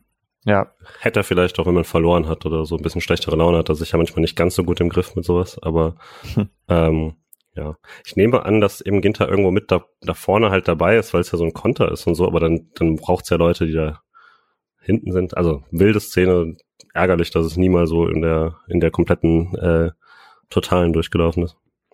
Misha, du hast äh, nach dem Bayern-Pokalspiel hast du gesagt, äh, du findest es manchmal ein bisschen befremdlich, dass äh, Streich derjenige ist, der sich am lautesten aufregt, lauter als alle in der Mannschaft. Vielleicht genau deshalb, die haben sich alle nicht unter Kontrolle. Deswegen macht es normalerweise der Trainer. Ja, vielleicht, vielleicht ist das, äh, vielleicht haben sie sich das auch schon so angewöhnt. Ich glaube, Freiburger Spieler haben sich auch angewohnt, dass sie sehr leichte Elfmeter bekommen in letzter Zeit. Denken Sie, dass auch irgendwie so ein angelegter Arm doch eigentlich für sie gepfiffen werden müssen? Ja, aber auch immer erst nach VAR oder so, ne? Mhm. Ja, ja. Also zumindest ja, die, VAR, die Stuttgarter, und die waren ja auch nicht so leicht, ne? Aber die Stuttgarter Elfer waren doch beide VAR, oder? Ja, auf jeden Fall kann sein. Naja. Okay. Ähm, zumindest fürs Freiburger Spiel war das Gegentor gut, weil die ersten Offensivaktionen, die mit Ball funktionieren, wobei eigentlich ist die erste, die direkt vor dem Gegentor, das heißt, vielleicht war einfach die Umstellung in der Halbzeit ganz gut, weil ähm, ist schwer zu sagen, wahrscheinlich liegt es sogar eher daran. Ähm, in der 49. Äh, gibt es die erste richtig dicke Chance, wo ich, ich habe jetzt auch nur die Highlights gesehen, aber ich verstehe nicht ganz, wie der Ball nicht reingegangen ist. Ähm, Höhler rechts an der Grundlinie spielt hin zu Schalloy. Der wird dann von Pavlenka und Groß behindert und kriegt den Ball nicht irgendwie gestochert. Dorn ist noch da, kriegt den auch nicht rüber gestochert. Das wäre eine Szene, die mir, da wäre ich live wahnsinnig geworden. Ähm, hat jemand für euch die ganze Entstehung noch parat, weil muss eigentlich ein ganz schöner Angriff gewesen sein. Ich habe nur das Ende gesehen. Äh, nee, ganz jetzt auch nicht mehr. Nee. Fand, also war in dem Fall klar, dass Bremen halt schon ein bisschen tiefer stand nach dem Tor, was dem SC gut getan hat.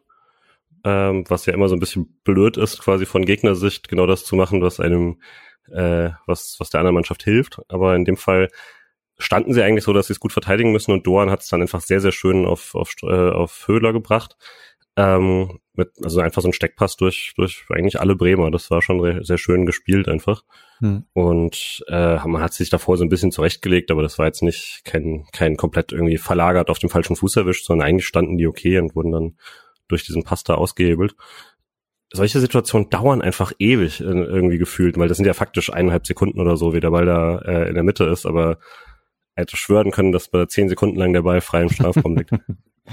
ja, und Schalai äh, versucht, ihn sich irgendwie noch ein bisschen hinzulegen oder so, wo man vielleicht direkt spitzeln muss oder so, aber ähm, es ist jetzt auch keine, also es ist keine Szene, bei der man denkt, okay, das ganz klar ein Tor sein muss. Ja, es ist halt, es kann so schnell passieren in so einer Szene, aber ja. Hm. War aber der Auftakt zur besten Freiburger Phase auf jeden Fall. Ja, kommt aber erstmal noch der Gegenzug, ne? Ähm, Weiser über rechts, flankt rein und Philipp mit einem geilen Seitfallzieher. Und das zwölf Minuten später, also nicht gerade der Gegenzug. Oh, ups. Ja. Ah, ich habe die Highlights an. Äh, ja, 60. Minute, richtig. Ah, ja. davor gibt's aber nichts mehr für Freiburg, oder? Doch, doch. Nee. Ja, schon ein bisschen, aber keine klare Abschlusschance jetzt. Nee, aber es war einfach sehr viel, es waren schon einige. Ja. Also da war, äh, da war, also da war ich ein paar Mal unzufrieden mit Schaller und Höller, so, die sich nicht so ganz eben, die Verlagerung nicht so gepasst haben, so. Aber ähm, da gab es einen sehr, sehr schönen Angriff über rechts in der 56. wo Eggestein und Doan waren das, glaube ich, dann so zu spielen und dann Kübi. Kübi, was okay. Äh, und die Flanke wird dann so knapp verpasst von, von Höhler und Scholloy. Da ist auch noch die Möglichkeit, daran zu kommen und so. Da dachte ich, ah, jetzt ist man richtig gut dran. Schaller generell in der Phase halt extrem aktiv. Ich habe mir so ein bisschen schwer getan mit, ob ich ihn jetzt gut finde oder nicht vor den Mhm. Toren. Weil erste Halbzeit das, was Mischa schon gesagt hat, in der Phase, es gab so eine Situation, da gibt er den Ball gar nicht mehr her. Also da, da belagert Freiburg den Strafraum und er macht so das klassische, jetzt schiebt man sich eigentlich einen Ball dreimal zu und dann findet hoffentlich Grifo jemanden oder so. Und äh, er rennt einmal quasi selber um den kompletten Strafraum rum. Klappt am Ende auch so halbwegs, weil dann steht er selber im Abseits direkt danach. Und da war es halt immer so, äh, gut und nicht gut gleichzeitig. Hm. Ja, Okay.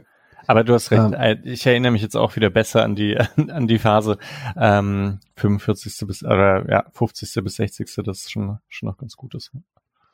Noch ein bisschen allgemeiner vielleicht. Ich meine, es ist jetzt viel Freiburger Ballbesitz, aber vielleicht hat man es da auch schon ein bisschen gesehen. Sah es denn beim SC anders aus gegen den Ball in der zweiten Halbzeit als in der ersten? Hat man ein bisschen was angepasst? Ist man höher angelaufen? Ein bisschen vielleicht mit allen vier vorn angelaufen oder war es more of the same? Es, es sah für mich schon so aus, dass häufige äh, ich frage mich, ich frag mich so ein bisschen, woran es liegt, dass Höfler plötzlich etwas dominanter ins Spiel reingekommen ist. Und ähm, ich glaube nicht, dass es an der ganz großen Anpassung lag, sondern dass es eher klassische Detailanpassungen in der Halbzeit ist, dass man das Video zeigt und sagt, hier höher, da ein bisschen tiefer und dann kann man irgendwie besser rein. Kann aber auch sein, dass man eigentlich gar nicht so viel besser gegen den Ball war, sondern eigentlich nur mit dem Ball, weil man vorher ja auch nicht so schlecht gegen den Ball war. Genau, also man darf, glaube ich, jetzt nicht vergessen, dass diese extrem langweilige erste Halbzeit auch daran lag, dass man es halt im Griff hatte. Ne? Äh, Hm. und das war jetzt nicht so, dass Bremen einfach nur schlecht war, sondern das hat halt, was man machen wollte, hat auch funktioniert gegen den Ball. Und ich hätte eher gesagt, in der zweiten Halbzeit hat man halt schon ein paar Mal mehr dann nach dem Rückstand, ist ja logisch, äh, ist man noch ein bisschen weiter vor und ist ein bisschen weniger konsequent äh, abgesichert. Und also wenn wir jetzt über diese beiden großen Chancen sprechen, ähm, und generell so die nächsten Minuten vor dem, vor dem Ausgleich war es schon so, dass, dass Freiburg aufgerückt ist und Bremen das ein paar Mal gut ausgenutzt hat. Ja. Ähm, ich glaube, wir können über diesen Seitfalls hier auch direkt sprechen. Mhm. Äh, Weiser rechts auf dem Flügel, ähm, schöne Flanke auf Philipp, der ziemlich frei steht. Ähm, da stehen Ginter und Kübler beide hinten am zweiten Mann im Strafraum und keiner rückt vor. Vielleicht macht man es auch ein bisschen, weil Philipp mit dem Rücken zum Tor steht, aber das ist halt trotzdem das absurd, so 19 Meter vorm Tor ähm, ihn so frei zu lassen. Ähm, wunderschöne Direktabnahme aus der Luft und äh, krass von Flecken. Also Band seinen Bizeps an. Kraftraum hat sich gelohnt, ne? Ja. könnte man meinen, da wäre schon Uphoff drin gestanden. Ja, auf jeden Fall sehr gute Reaktion von Flecken. Ja. Und Ballverlust Günni geht halt gar nicht davor, ne? Also äh, der da den Angriff quasi einleitet. Linke Seite heute eh nicht gut und das, also wenn da das 2-0 fällt, dann ist das so die Aktion, die das Spiel endgültig verliert. Da käme man dann, glaube ich, nicht mehr zurück. Ähm, also Ballverlust ist vielleicht hart, aber der ist da, also sollte eigentlich drankommen und stattdessen verliert er ihn halt um 10 Meter und dann ist schwierig. Wollt ihr vielleicht noch ein bisschen allgemein, du hast jetzt zweimal, glaube ich, gesagt, linke Seite nicht so gut.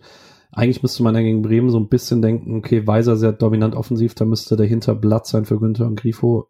Gab es Gründe, warum es nicht funktioniert hat, oder war das einfach individuell schlecht? Ich weiß es echt nicht so richtig. Also es, ich, Resultat war nicht gut, aber ich kann dir gar nicht so richtig sagen, warum, weil ich dachte eigentlich ein paar Mal, dass da äh, genug Platz wäre. Es ist natürlich eh immer mit so ein bisschen, ähm, also immer gemessen an den Möglichkeiten, die man eigentlich hat da über links und so, aber es war schon, selbst dafür fand ich es äh, sehr unauffällig heute. Ich erinnere mich, in der ersten Halbzeit gab es, glaube ich, irgendeine Szene, wo Günther einmal durchrennt und Grifo äh, reinpasst und dann. Ziemlich am Anfang, glaube ich. Ja. Kurz Das- nach diesem Freistoß, den er an die Mauer setzt, glaube ich. Mhm. Ja. Also so in der ersten Halbzeit passiert kaum was, aber da sind sie, sind Grifo und Günther fast in allen Szenen beteiligt, die wichtig sind und in der zweiten Halbzeit dann nicht mehr so stark. Ja. Grifo noch im Aufbau natürlich ein bisschen mehr. Mm, ja, aber hey, auch eins der äh, der Spiele, in der Griffo auf Sofascore nur so 6,5 hat. In diesem gelben Bereich, das hat man ja dann doch sehr, sehr selten. Hm. Ja, das ist richtig. Ähm, gab auch kaum Ecken für Freiburg. Ähm, Ecke auf der anderen Seite allerdings eben nach diesem äh, Sch äh, Schalai, sage ich schon, äh, nach diesem Philipp-Seitfallziel.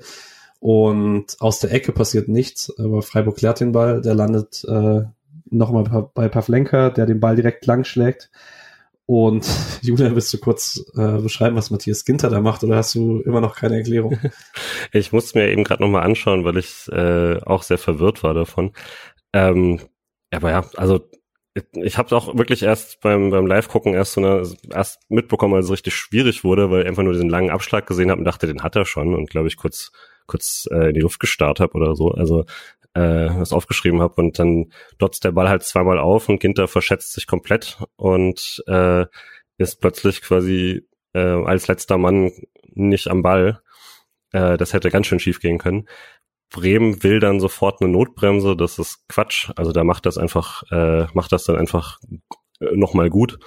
Ähm, aber ich glaube eigentlich, er will ihn erst äh, irgendwie erst zu Flecken durchgehen lassen, dann springt er nicht so weit, wie er sollte oder so. Und äh, ja, dann ist er eben als letzter Mann ähm, rettet er dann noch mal so ein bisschen, aber Bremen macht es einfach ein bisschen blöd.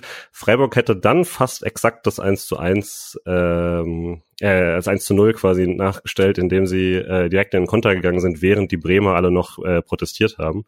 Aber dann hat sich Günther leider links äh, nicht, nicht durchgesetzt und dann war der Ball wieder weg. Äh, das war schade, das wäre natürlich sehr, sehr poetisch gewesen.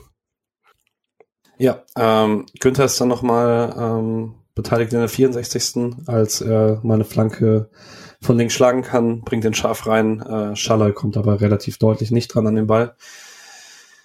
Was dann sich allerdings in der 66. Minute ändert. Und äh, eigentlich klassisches Tor, was man eher erwarten würde, was passiert, wenn Gregoritsch auf dem Feld ist. Aber Lukas Höhler ist ja auch ganz gut in der Luft. Ähm, kann mich aber zumindest nicht an so einen Assist von ihm erinnern bisher. Ähm, Ball ist hinten bei Flecken, der ihn lang schlägt, äh, man ist ganz gut besetzt in der gegnerischen Hälfte, ähm, hat relativ viele Spiele nach vorne geschoben. Ähm, Höhler gewinnt das Kopfballduell und verlängert ihn mit dem Hinterkopf. Äh, das wird so ein bisschen vor Spoiler aufs 2-1. Äh, mit dem Hinterkopf auf Schalloy und unglaublich technisch gute Annahme. Aber vielleicht, also ich bin mir immer noch nicht sicher, ist der haltbar eigentlich? Ich würde nämlich fast sagen, unhaltbar ist er auf jeden Fall nicht. Das ist eine gute Frage. Ähm, Sonst ja. musst du dann gerade anfangen, wenn du es dir angucken ja, ich, nee, nee, ich hab's, ich hab's mir gerade angeguckt. Ich glaube nicht unbedingt. Also Haupt, äh, das ist scheiße verteidigt. Ähm, und Fle äh, Flecken, Pavlenka hat sicher nicht die Hauptschuld daran, dass das so passiert ist. Weil du hast jetzt ich denke mal, alle werden es gesehen haben, die hier zuhören, aber du hast gerade gesagt, das war so eine Verlänge Kopfballverlängerung. Irgendwie hält er ja einen langen Schlag von Fleck mit dem Kopf eher so auf und äh, dadurch kommt so eine Bogenlampe zustande. Und dass da ein Bremer vielleicht nicht direkt drankommt mit dem Kopf, ist okay, aber man braucht mehr Körperkontakt gegen Schaller und so. Also das geht eigentlich nicht, dass Schaller schaut auf den Ball und schaut und schaut, kann sich drehen und direkt abziehen. Klar muss noch erstmal treffen, aber das sind halt irgendwie auch Profifußballspieler, die können sowas, dass wenn ein Ball von oben runter fliegt, dass sie da halt direkt draufhauen und den Ball aufs Tor bringen. Ja. Und dann, es ist eine sehr kurze Distanz, deswegen würde ich mal Pavlenka tendenziell freisprechen. Ich, ich würde bisschen kritischer mit ihm sein als Bremen-Fan. Also zumindest hätte ich gesagt, Flecken hat eine gute Chance, den zu halten, weil er so extrem schnell ähm, sein kann bei sowas. Sommer hätte den vermutlich mit seinem Fuß geklärt äh, im Spagat und er geht halt runter und ist dann spät dran. Ähm, aber also ich würde vielleicht auch so ein bisschen widersprechen bei dem mit dem äh, Profifußballer können das. Ich glaube tatsächlich in der Mannschaft hätte es Dorn und vielleicht Grifo äh, auch so hinbekommen und dann Petersen. Ja, Petersen, ja. Ähm, und genau. Dann Sevilla Eigentor. ja. Aber gut hier. Boah, komm on. äh, ja. Das ist schon sehr, sehr stark, finde ich. Äh, der Schuss ist jetzt nicht eben, knallt jetzt nicht unter die Latte oder so, aber das ist schon, schon ordentlich. Natürlich dann immer so ein bisschen Glückssache, wo er genau hinfliegt. darf man natürlich niemals so frei sein. Es ist halt so ein unfassbar simples Tor, ne? Also deswegen, ich war ganz, ich war wirklich auch verwirrt von dem Tor einfach, weil es so ein bisschen, man redet sich irgendwie mit den Mund fusselig über was weiß ich, Taktik und sonst irgendwas und also es hat ja schon so Union Berlin Charakter auf jeden Fall, dass du den Ball hoch vorschlägst und dann verlängert halt irgendjemand, dann ist im Moment unerklärlich frei und haut den Ball irgendwie rein und dann steht's halt 1-1. Also das, das wäre schon, wäre ich Bremen-Fan, wäre ich durchgedreht bei dem Tor, weil simpler geht's nicht. Also das sind drei Ballkontakte von Abstoß bis, äh, bis Tor und äh, trotzdem ist halt niemand an ihm ran, das ist schon wild. Hm. Also um die Sommerdiskussion aktuell gerade ein bisschen umzudrehen, könnte man ja fragen, ist Pavlenka zu groß? Sind das die Zentimeter, die, die er zu viel hat, um da rechtzeitig runterzukommen?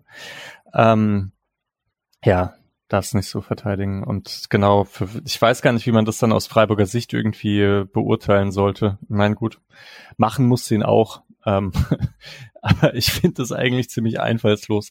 Und das war schon häufiger so, dass man den Ball irgendwie vor auf Höhler gebolzt hat. Und das hast du vorhin auch schon angesprochen, dass Höhler und Schaller gar nicht unbedingt das blinde Verständnis miteinander hatten.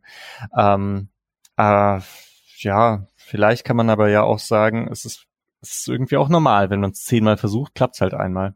Ja. Dann ja, ja. könnte man vielleicht sogar sagen, es ist ein Plan, der halt auch irgendwie dann aufgegangen ist. Ja, ja. und weil es ja auch individuell dann jeweils stark gemacht war, also das, das, der Kopfball, den da sich da reinzuhauen, den durchzusetzen und den gut in die Mitte zu bringen, ist gut. Äh, und eben Schallers Schuss dann auch gut. Das ist halt trotzdem eine komische Entstehung, aber äh, man nimmt's. Ähm, was verrückt ist, ist tatsächlich, dass, obwohl ich ihn Anfang der Saison eigentlich ganz gut fand, ähm, sich das nie niedergeschlagen hat. Und das ist sein erster Scorer diese Saison seit der ersten Pokalrunde in Kaiserslautern gewesen. Also weder Tor noch Vorlage. Konnte heute beides nachholen. Ähm, kurz Boulevardesk, hat jemand eine Meinung zum Torjubel oder irgendeine Ahnung, was es überhaupt aussagen sollte? So ein Salutieren und äh, nichts sagen. Weiß nicht. Ich meine, den Salutierjubel haben sie ja schon mit Höfler, äh, mit Höhler öfter schon gemacht und so, deswegen hätte ich da jetzt gar nicht so. Das Nichts-Sagen ist vermutlich schon so ein bisschen hier äh, Kritik. Seines Vaters. Schön wäre. Äh, Kritik, Kritiker sollen ruhig sein oder was auch immer. Ist mir, also tatsächlich, ich habe zu der ganzen Sache insgesamt wenig Meinung, weil er nie selber was Negatives gesagt hat und zumindest als ich, also das Problem bei Schollers Spiel war nie, dass er nicht alles gibt oder so.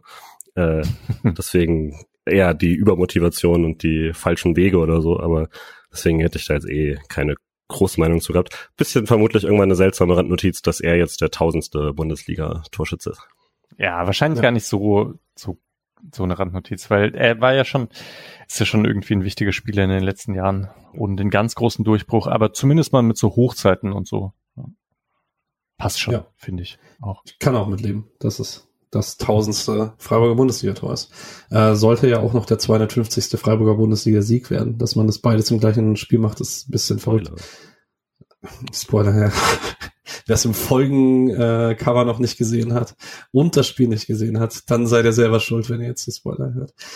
Ähm, und ich habe es am Anfang sogar gesagt, okay, äh, egal. ähm, 69. Minute gibt's den nächsten Bremer Fallrückzieher ähm, von Mitchell Weiser. Der geht dann allerdings ziemlich deutlich über die Latte drüber.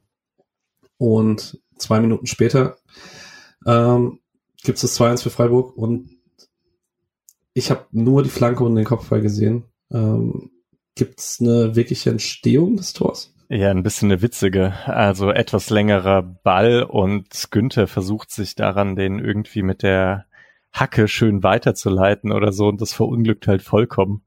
Ähm, und dann klärt den Weiser sehr schlecht raus, glaube ich. Und Grifo passt rüber auf Schallei und Schallei flankt punktgenau auf Höhle und der äh, macht einen ziemlich perfekten Kopfball in die lange Ecke. Ähm, klappt wahrscheinlich auch nicht jedes Mal, aber das ist selbstverständlich gewollt, ne? Also ja. ist sein zweiter mit dem Hinterkopf. Er hat schon diesen sehr schönen Bochum, der auch nicht einfach ist. Also da sind zwei Stürmer beim SC mit ziemlich guter Kopfballtechnik. Und die Flanke ist auch spektakulär schon gut. Also die ist jetzt, also da gehört dann immer, das ist natürlich immer so, wenn du daraus ein Tor machst, dann redet man mehr über die Flanke, als du es machen würdest, wenn, wie sie in 90 Prozent der Fälle passiert, geklärt wird oder so. Aber aus so einem Halbfeldraum ohne gegenläufige Bewegung, was ja normalerweise davor geht, ne, dass du eigentlich schon von Richtung Grundlinie kommst, da zurückziehst und dann ist die Abwehr gerade so ein bisschen am rausgehen und du triffst das Ding dahinter oder so aus der Position. Das so war es ja nicht, sondern die stehen eigentlich und trotzdem bringt er den auf eine Schärfe, die es äh, Höhler sehr leicht macht. Aber der Kopfball selbst ist dann schon wirklich sehr, sehr, sehr gut und äh, platziert. Das ist halt immer so das, das Höhler-Ding, dass er solche Dinger dann, dann macht und dann denkst du dir immer, das aus sieben Metern machst du dann irgendwie nicht, aber es ist ja auch völlig egal, solange am Schluss halt das Ding drin ist. Ähm, und das war schon sehr gut. Vielleicht aus Bremer Sicht auch wieder beim Verteidigen, es ist nicht so glücklich insgesamt, weil Schaller überhaupt keinen Druck hat und Höhler eben auch nicht. Also Friedel springt hinter ihm hoch, hm, kein Körperkontakt und nichts, dann ist es ein bisschen leichter. Ich finde aber tatsächlich die Verteidigung gegen Höhler noch okay. Also wenn du ein hinterm Stürmer bist, wenn dann äh, aus elf Metern oder so köpft, das ist, glaube ich, also ich weiß nicht, wie hoch der Expected Goals Wert ist. Wahrscheinlich ist er bei 0,02 oder so. Kann mir nicht vorstellen, dass er arg viel höher ist. Ich, das denke ich auch. Und trotzdem hat man ja, also sagt man ja auch nicht, okay, ich lasse dich jetzt hochspringen ohne irgendwas. Und ich meine, in jedem Mittelfeldduell nehmen die vorher Körperkontakt auf und ähm, schieben und machen und tun, damit die nicht frei zum Kopfball kommen. Ähm, und hier irgendwie hatte so gar nichts in Richtung Höhler gemacht. Ja. Also 0,03 bei äh, Höhler, 0,08 bei Schalloy vorne übrigens noch. Ja, echt 0,08 bei Schalloy? Das ist echt. Ja, ich meine, er ist sehr aus der Balance und ja, egal. Ja. ja. Jo, ich weiß, wie, wie war denn die Gefühlslage nach dem 2-1? Das fand ich voll geil. Aber das, aber es war halt, es war schon komisch, finde ich. Also es war sehr aus dem Nichts heraus. Für mich.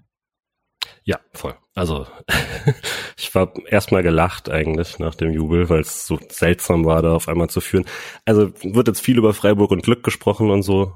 Ähm, und äh, das ich glaube in der Rückrunde, also in der Hinrunde wurde es schon teilweise, da war es Quatsch, da steht Freiburg völlig zurecht da, wo man steht und so.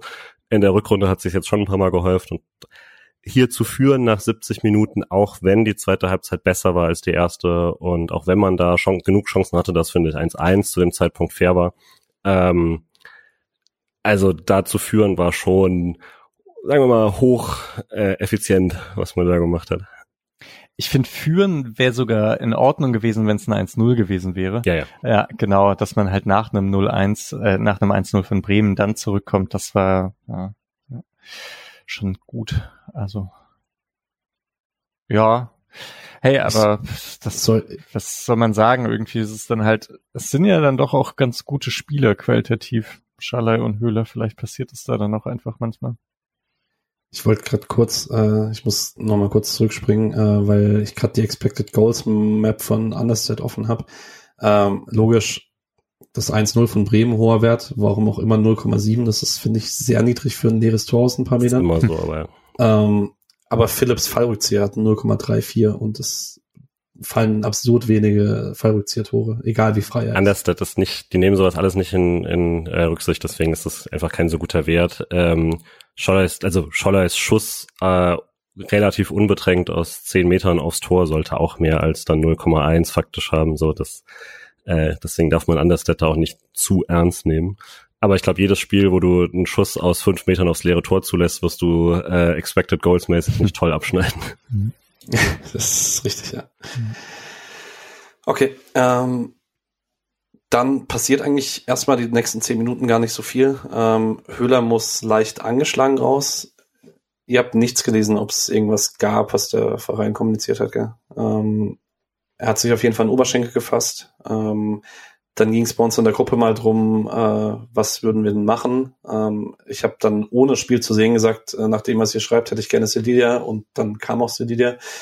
Ähm, für euch sinnvoll, dass man dann Dreierkette äh, gemacht hat mit Führung letzte zehn Minuten.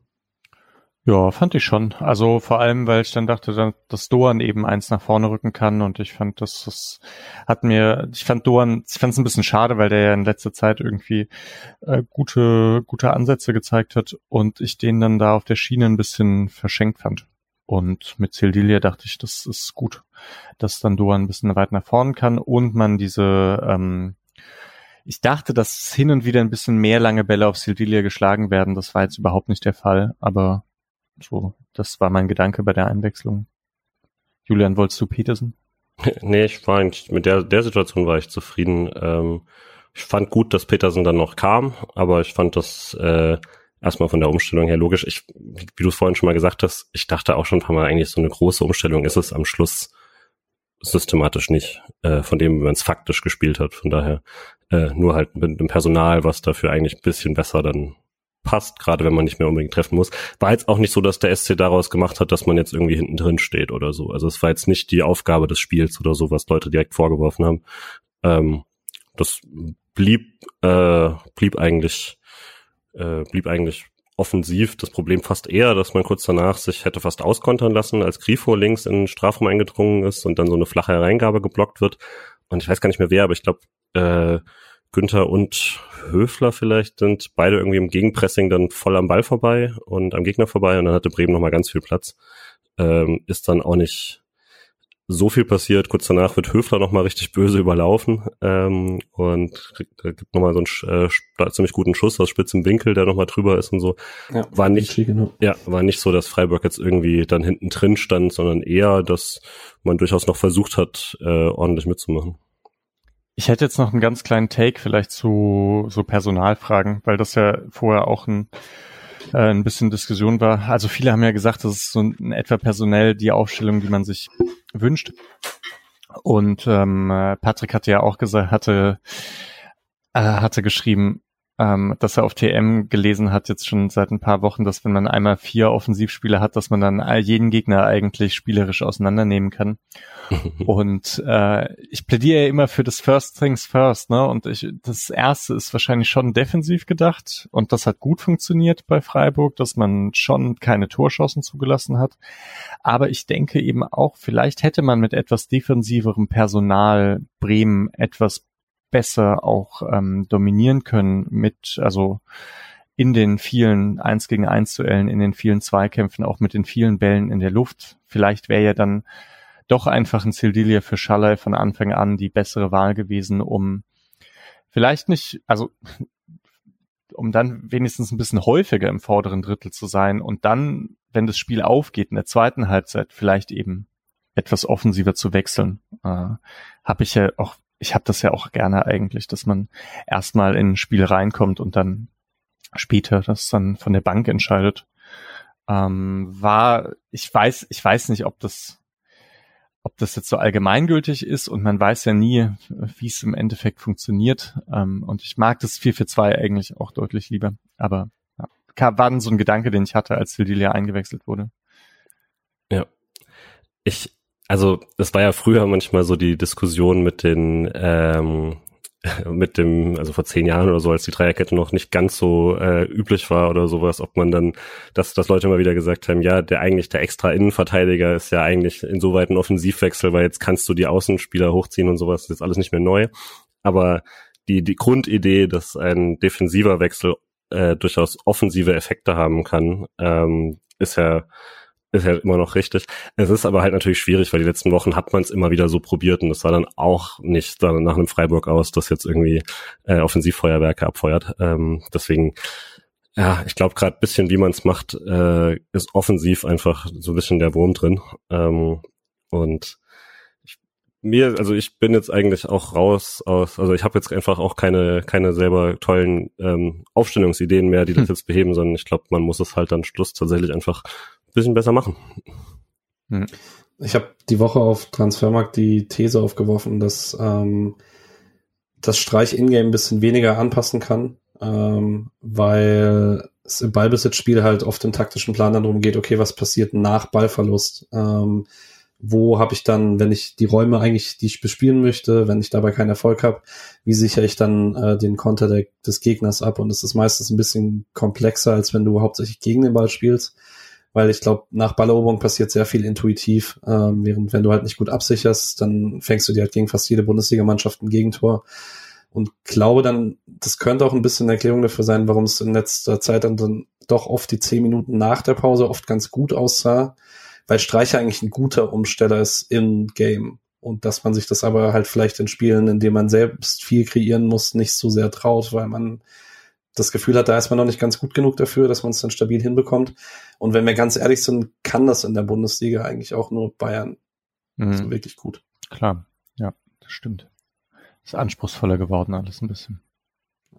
Ich meine, man hätte zumindest die ähm, Offensivdiskussion in der letzten Minute ein wenig äh, freundlicher gestalten können, wenn man das fällige 3-1 gemacht hm. hat. Aber äh, vor, vor Misha seinen Lieblingsschüler äh, direkt wieder in Schutz nimmt, ähm, ist Jeong in der 90. oder sowas nochmal wirklich völlig alleine auf dem Weg zum Tor und Sidia läuft am langen Pfosten mit und da ist eigentlich ist nicht eine Kopie vom Bremer Tor, aber ein Querpass und reinschieben ist äh, genauso Option und ich glaube, er verpasst so ein bisschen den richtigen Moment und danach traut er sich nicht mehr, ähm, aber versucht dann selbst, wird noch geblockt und das war schon, das war schon extrem frustrierend, da nichts draus zu machen aus so einer Überlegenheit.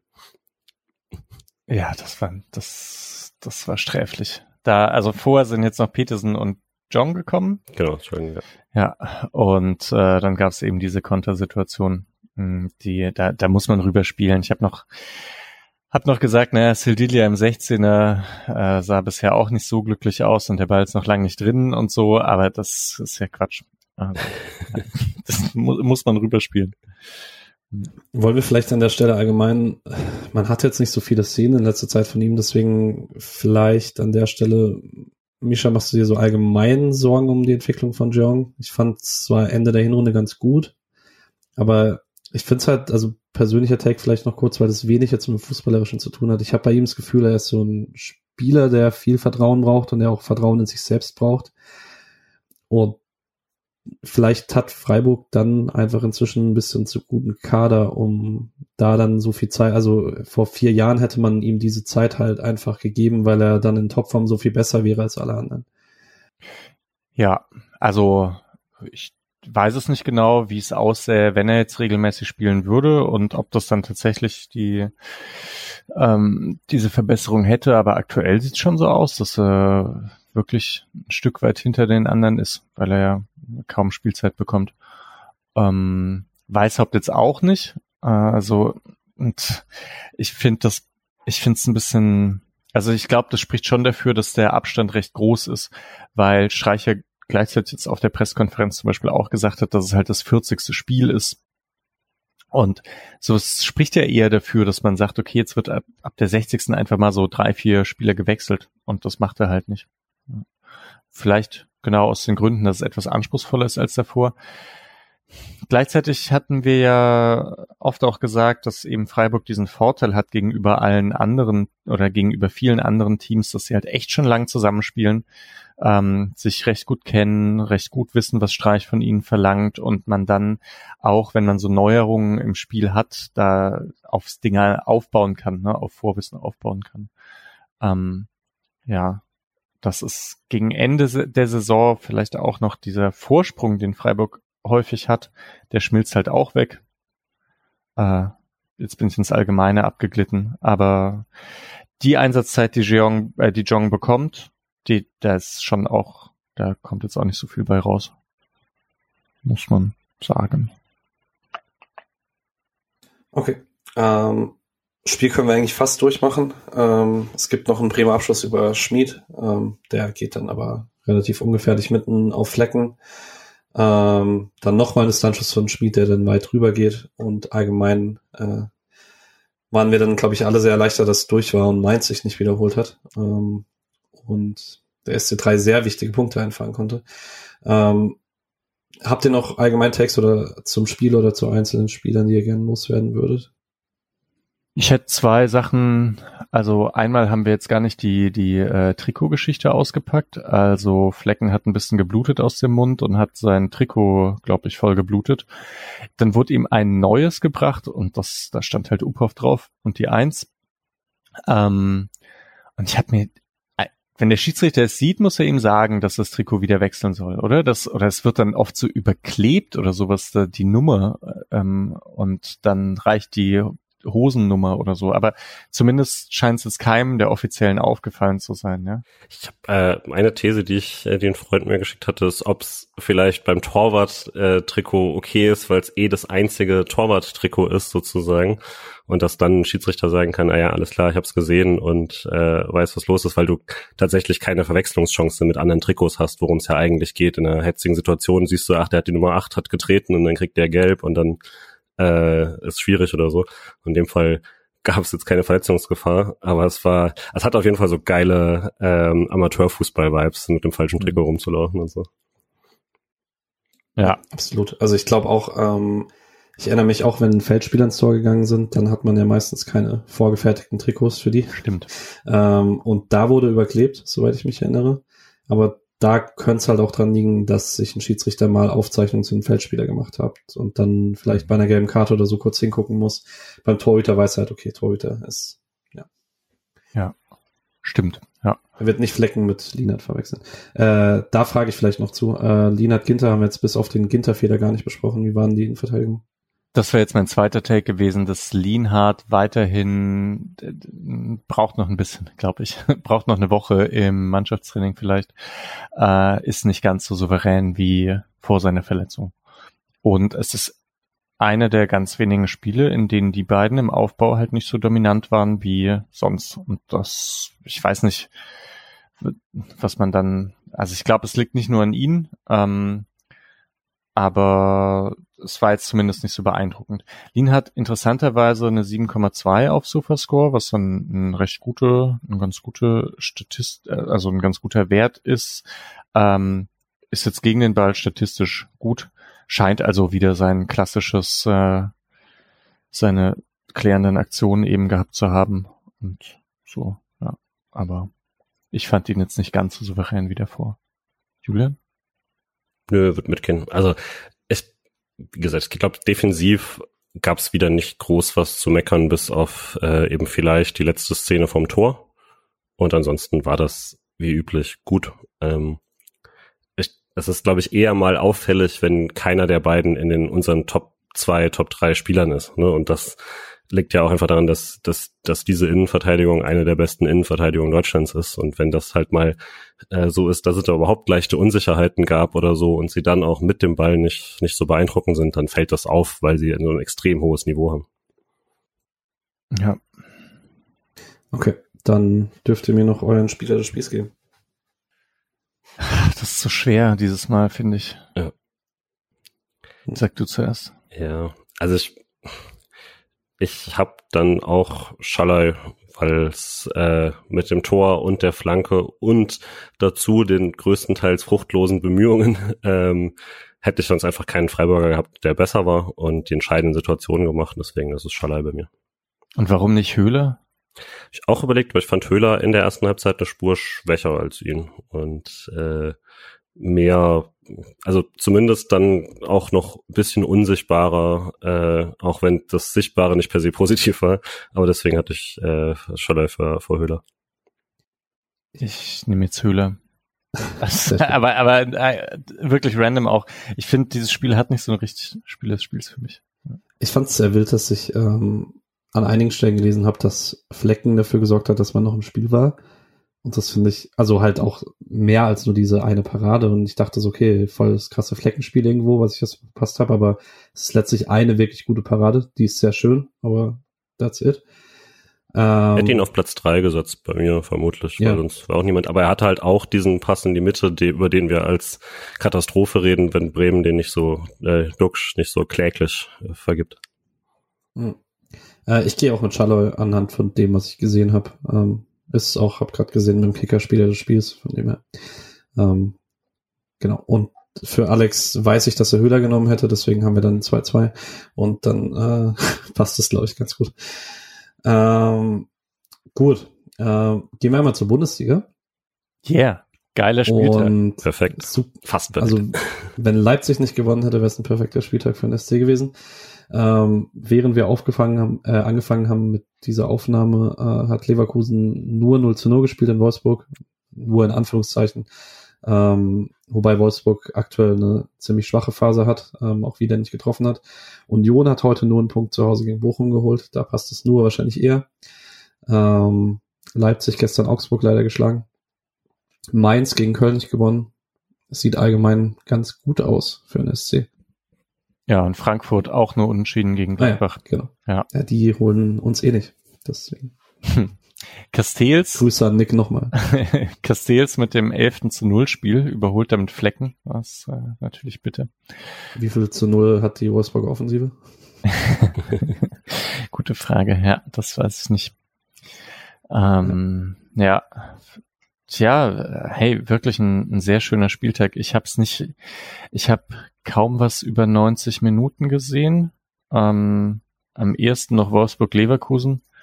Und da ist krass, was, was für einen Unterschied es macht, wenn Wirtz eingewechselt wird.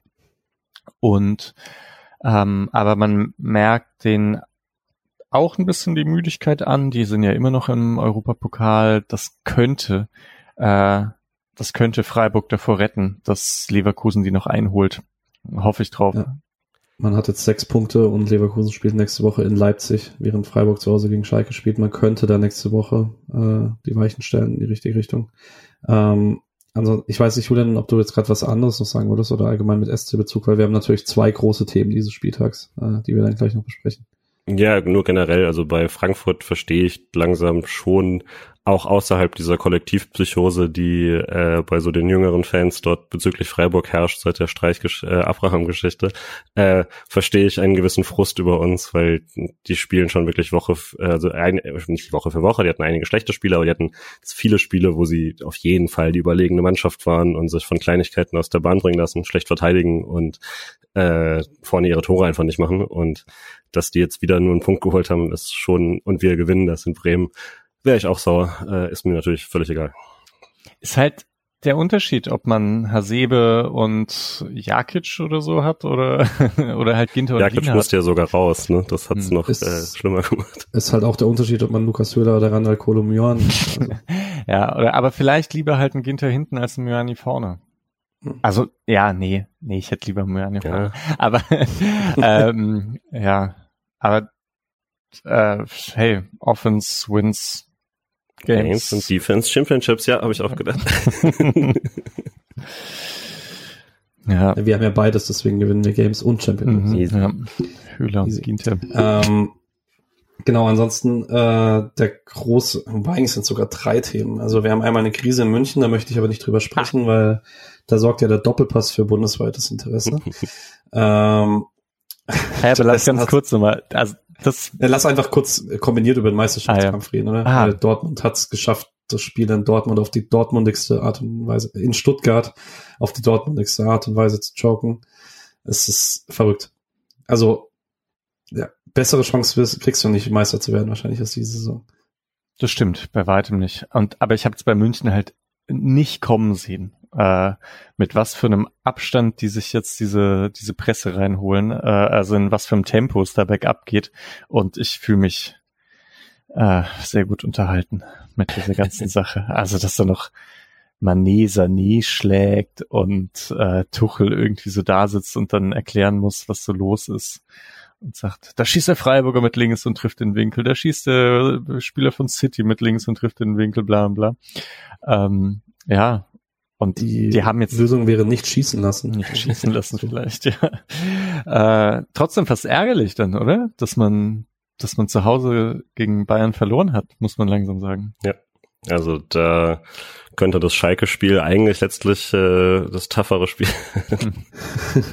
äh, ja, finde es auch sehr funny, aber das ist Dortmund-Spiel war wirklich, also das war der Peak von Dortmund, den man sich vorstellen kann. Also jeden Witz, den ich drüber gemacht habe, hatte ich eigentlich schon gemacht, als man zu zehnt, zu, äh, zu elf gegen zehn Stuttgarter äh, ein 2 zu 0 hergibt, während München nicht gewinnt. Und, und das war schon das Wilde. Und dann macht man sogar in das Nachspielzeittor und äh, das ist wirklich lächerlich. Das, das kannst ja keinem, äh, kannst ja auch nicht mehr irgendwie vernünftig erklären oder sowas. Ja, natürlich spielen sie äh, schlecht, wenn sie quasi das Spiel kontrollieren sollen und können das nicht und so aber auch eine schlechte Spielmannschaft mit also eine Mannschaft, die schlecht ist in Spielkontrolle, kann doch nicht drei Tore gegen Stuttgart kassieren in Überzahl.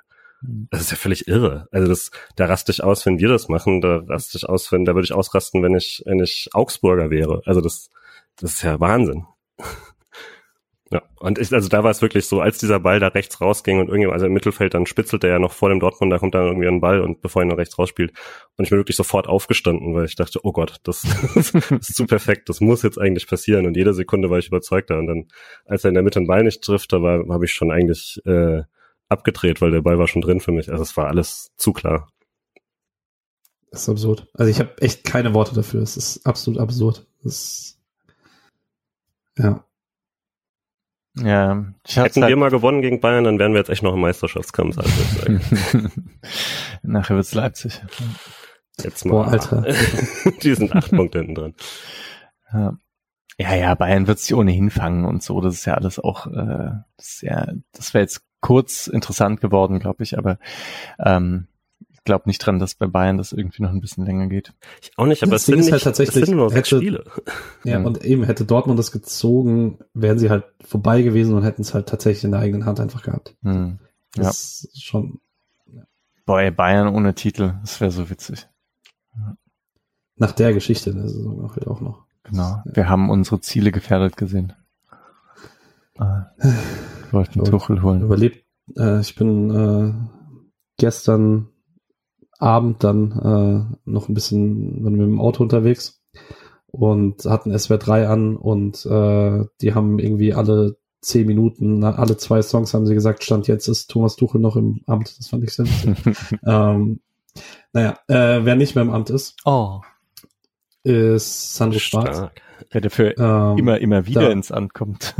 genau, dafür kommt Paul Dardai zum millionsten Mal zurück als Hertha-Trainer.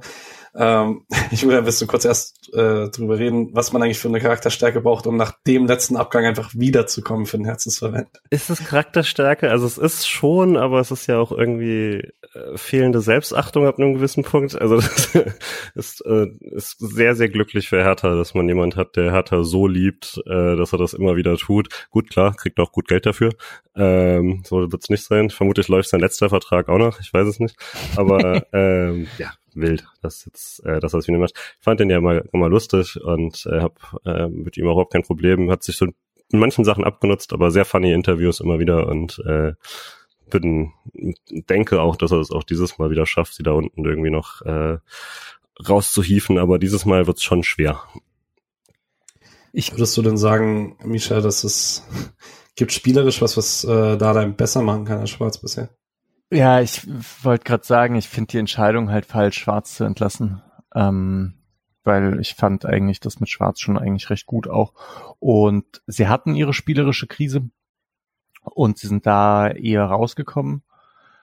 Ja, das, das Ding gegen Schalke, ich habe die Tore gesehen und so, das, das war schon bitter, aber das ist jetzt irgendwie nichts Ungewöhnliches für Schalke, dass sie mal hin wieder so Spiele haben, bei denen es mal so gar äh, hin, äh, härter meine ich, sorry, ähm, dass sie so Spiele haben, wo, wo sie komplett äh, einbrechen.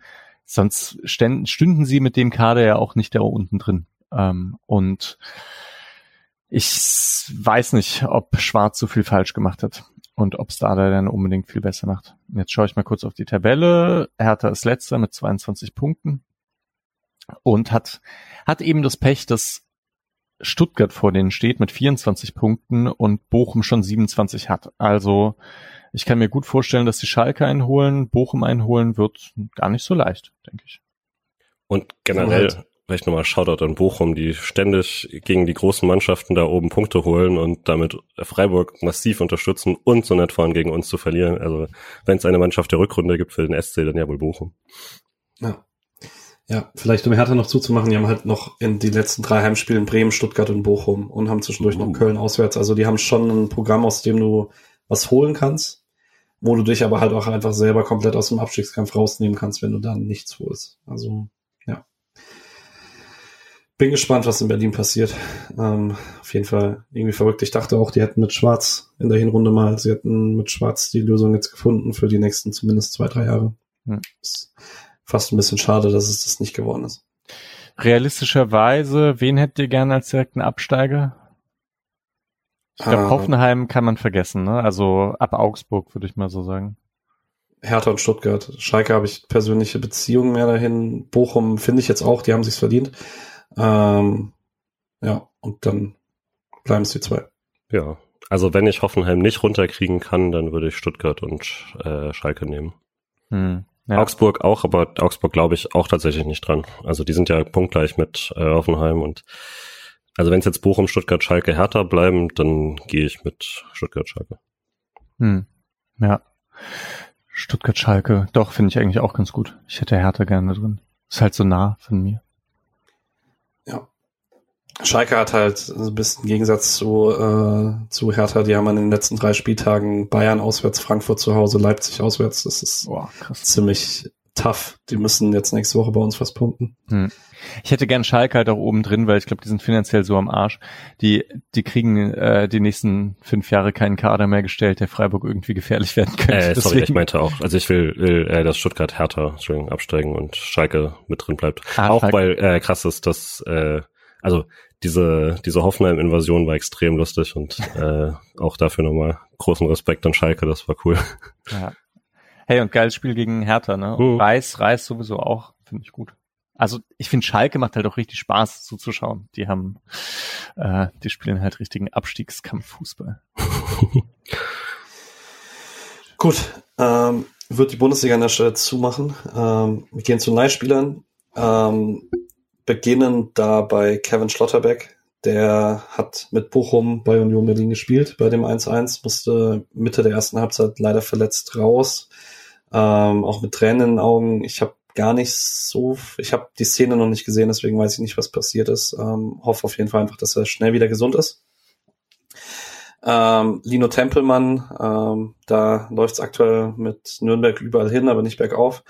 Ähm, die haben 2-1 in Kiel verloren, hat 85 Minuten gespielt im Mittelfeld, ähm, konnte im Spiel nicht wirklich was geben. Ähm, da ist der Trend, finde ich, ziemlich besorgniserregend, weil der Rest der zweiten Liga, der unten drin steht, äh, aktuell anfängt zu punkten. Da muss Nürnberg auf jeden Fall aufpassen, dass sie nicht in die dritte Liga abrutschen. Ähm, Hugo Sique hat äh, mit äh, Cercle Brügge gegen St. Tröden äh, zu Hause gespielt, da 3-1 gewonnen. Er hat bis zur 73. Minute gespielt, ähm, mal wieder sehr gute Defensivstatistiken, ähm, mal wieder kaum angekommene Pässe. Ähm, klassisches Psyche-Spiel diese äh, Rückrunde. Ähm, allerdings sein Team ist wirklich erfolgreich, seit er da ist. Ähm, das, und er ist ein Teil davon wichtiger. Das äh, ist auf jeden Fall das, was man sich von der Laie versprechen konnte. Äh, Nishan Burkhardt hat mit Winterthur einen ultra wichtigen 3 zu 2 Auswärtssieg geholt in St. Gallen. Ähm, die sind immer noch auf dem Abstiegsplatz der Super League, ähm, aber nur noch auf einen Punkt jetzt ran an Vorletzten. Und Burkhardt hat das Tor zum 1-0 erzielt, äh, hat allerdings auch nur in 77 Minuten Spielzeit drei angekommene Pässe gesammelt, was verrückt fehlig ist. Das wäre selbst für Kevin Schade sehr wenig. Ähm, dafür einige Defensiv-Zweikämpfe hat er auch als Achter gespielt im 4-3-3. Ähm, spannend. Hätte ich nicht gedacht, dass das seine Rolle wird, die er in Winterthur findet. Aber hat jetzt viel Achter gespielt in der Saison. Und der eben angesprochene Kevin Schade hat sogar nur zwei angekommene Pässe in 61 Minuten. Der hat nämlich für Brentford gestartet, bei dem ihre 0-2-Niederlage bei Wolverhampton auf dem linken Flügel. Ähm, eben, wie gesagt, zwei angekommene Pässe, drei von neun Zweikämpfen. Ähm, nicht unbedingt das Spiel, was er sich wahrscheinlich erhofft hat von seinem zweiten Premier League-Start. Genau. Äh, über die Frauen haben wir schon gesprochen. Die zweite Mannschaft hat ebenfalls heute gespielt und auf eine sehr überzeugende Art und Weise mit 4 zu 0 gegen Zwickau gewonnen, nach Toren von Mika Bauer, Lars Kehl, ähm, nee, Julian Stark war das zweite, Lars Kehl das dritte und Vincent Vermey das vierte. Und einigem Chancenwucher, um das Spiel noch höher zu machen, hat man Zwickau dann sehr, sehr deutlich geschlagen im Dreisamstadion. Misha, du hast Spiel gesehen. Ähm, hast du Gedanken, die du dazu auf jeden Fall loswerden möchtest?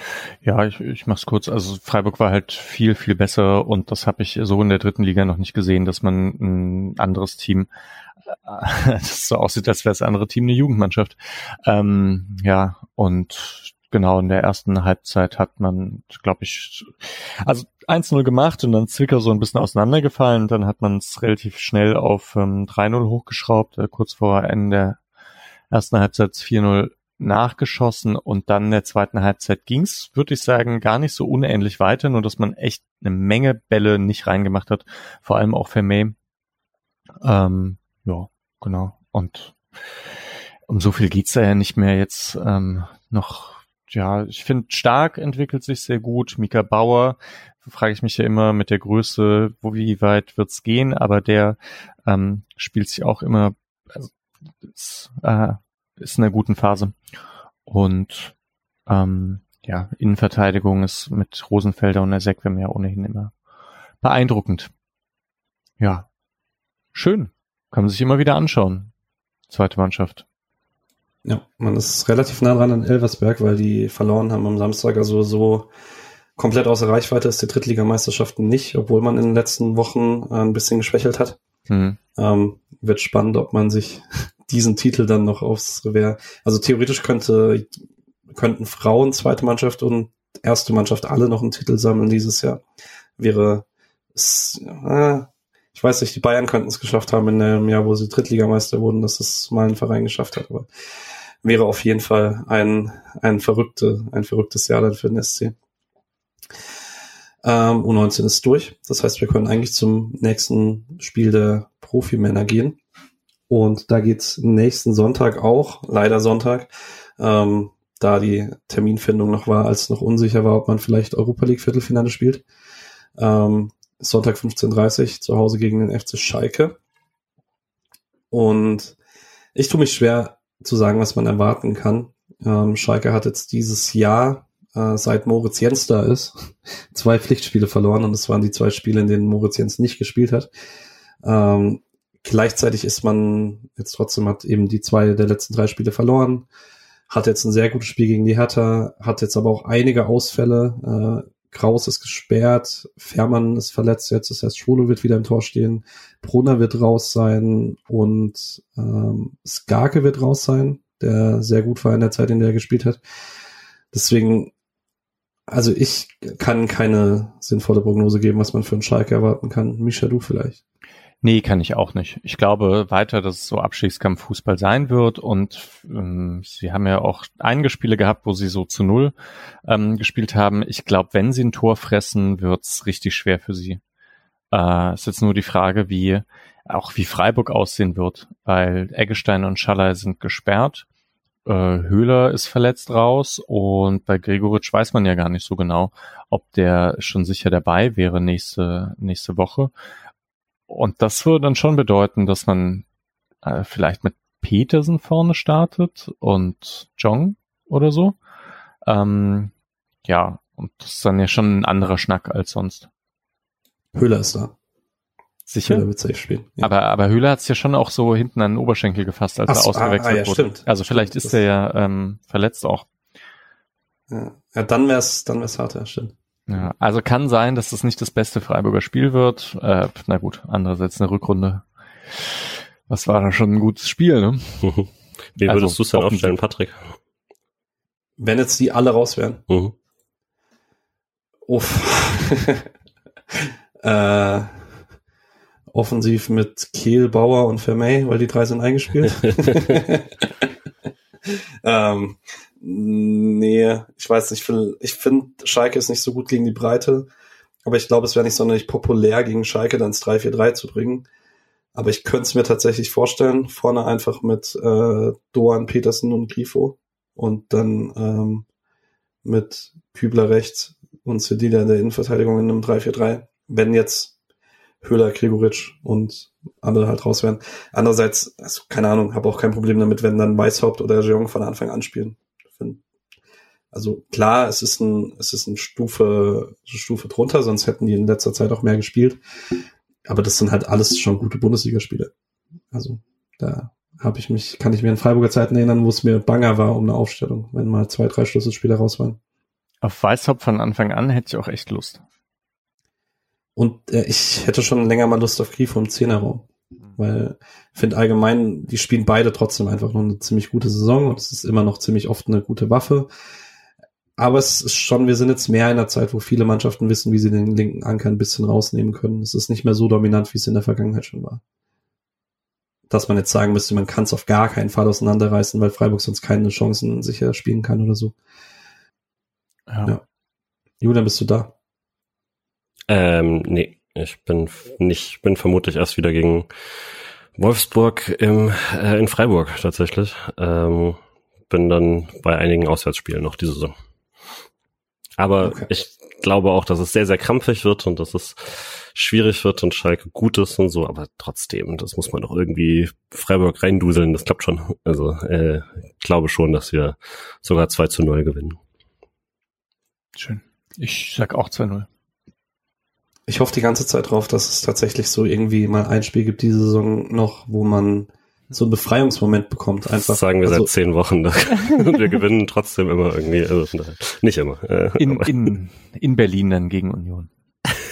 Das wird das. Was, was würdet ihr denn sagen? Also, sorry, jetzt ganz, ich muss noch mal kurz von den Spielen gegen die unten, was war das Beste? Das sind Bochum wahrscheinlich, oder? Ja, Ja, wahrscheinlich. okay, Ruhrpott liegt uns, dann machen wir das. Augsburg war jetzt auch nicht mies. Ne? In, Also zu Hause. Mhm. Stimmt, Augsburg war gut. Ja, aber okay. Das nehme ich, dann gewinnen wir nochmal 3-1 wie gegen Augsburg. gut. Jo, Ähm, bisschen lang geworden für zu dritt, aber es ist jetzt tatsächlich, ihr wart für mich das Spiel nachschauen. Ich habe ganz viel gefragt, weil ich es noch nicht selber wusste. Ähm, tut mir leid für Leute, die es jetzt, die jetzt ein bisschen mehr hören mussten, als sie eigentlich wollten. Ähm, gut, ähm, dann machen wir die Folge 4 hier zu. Ähm, ihr hört uns spätestens nach dem Schalke-Spiel wieder. Und wenn alles klappt, schon diesen Freitag Sonderfolge. Ähm, danke euch fürs Hören. Danke euch beiden. danke Patrick Danke fürs dir. Moderieren. Und eine gute Woche wünsche ich euch. Und übrigens, wir sind immer noch nur ein Punkt hinter dem Champions League Platz. Wahnsinn. ciao, ciao. Tschüss. Ciao.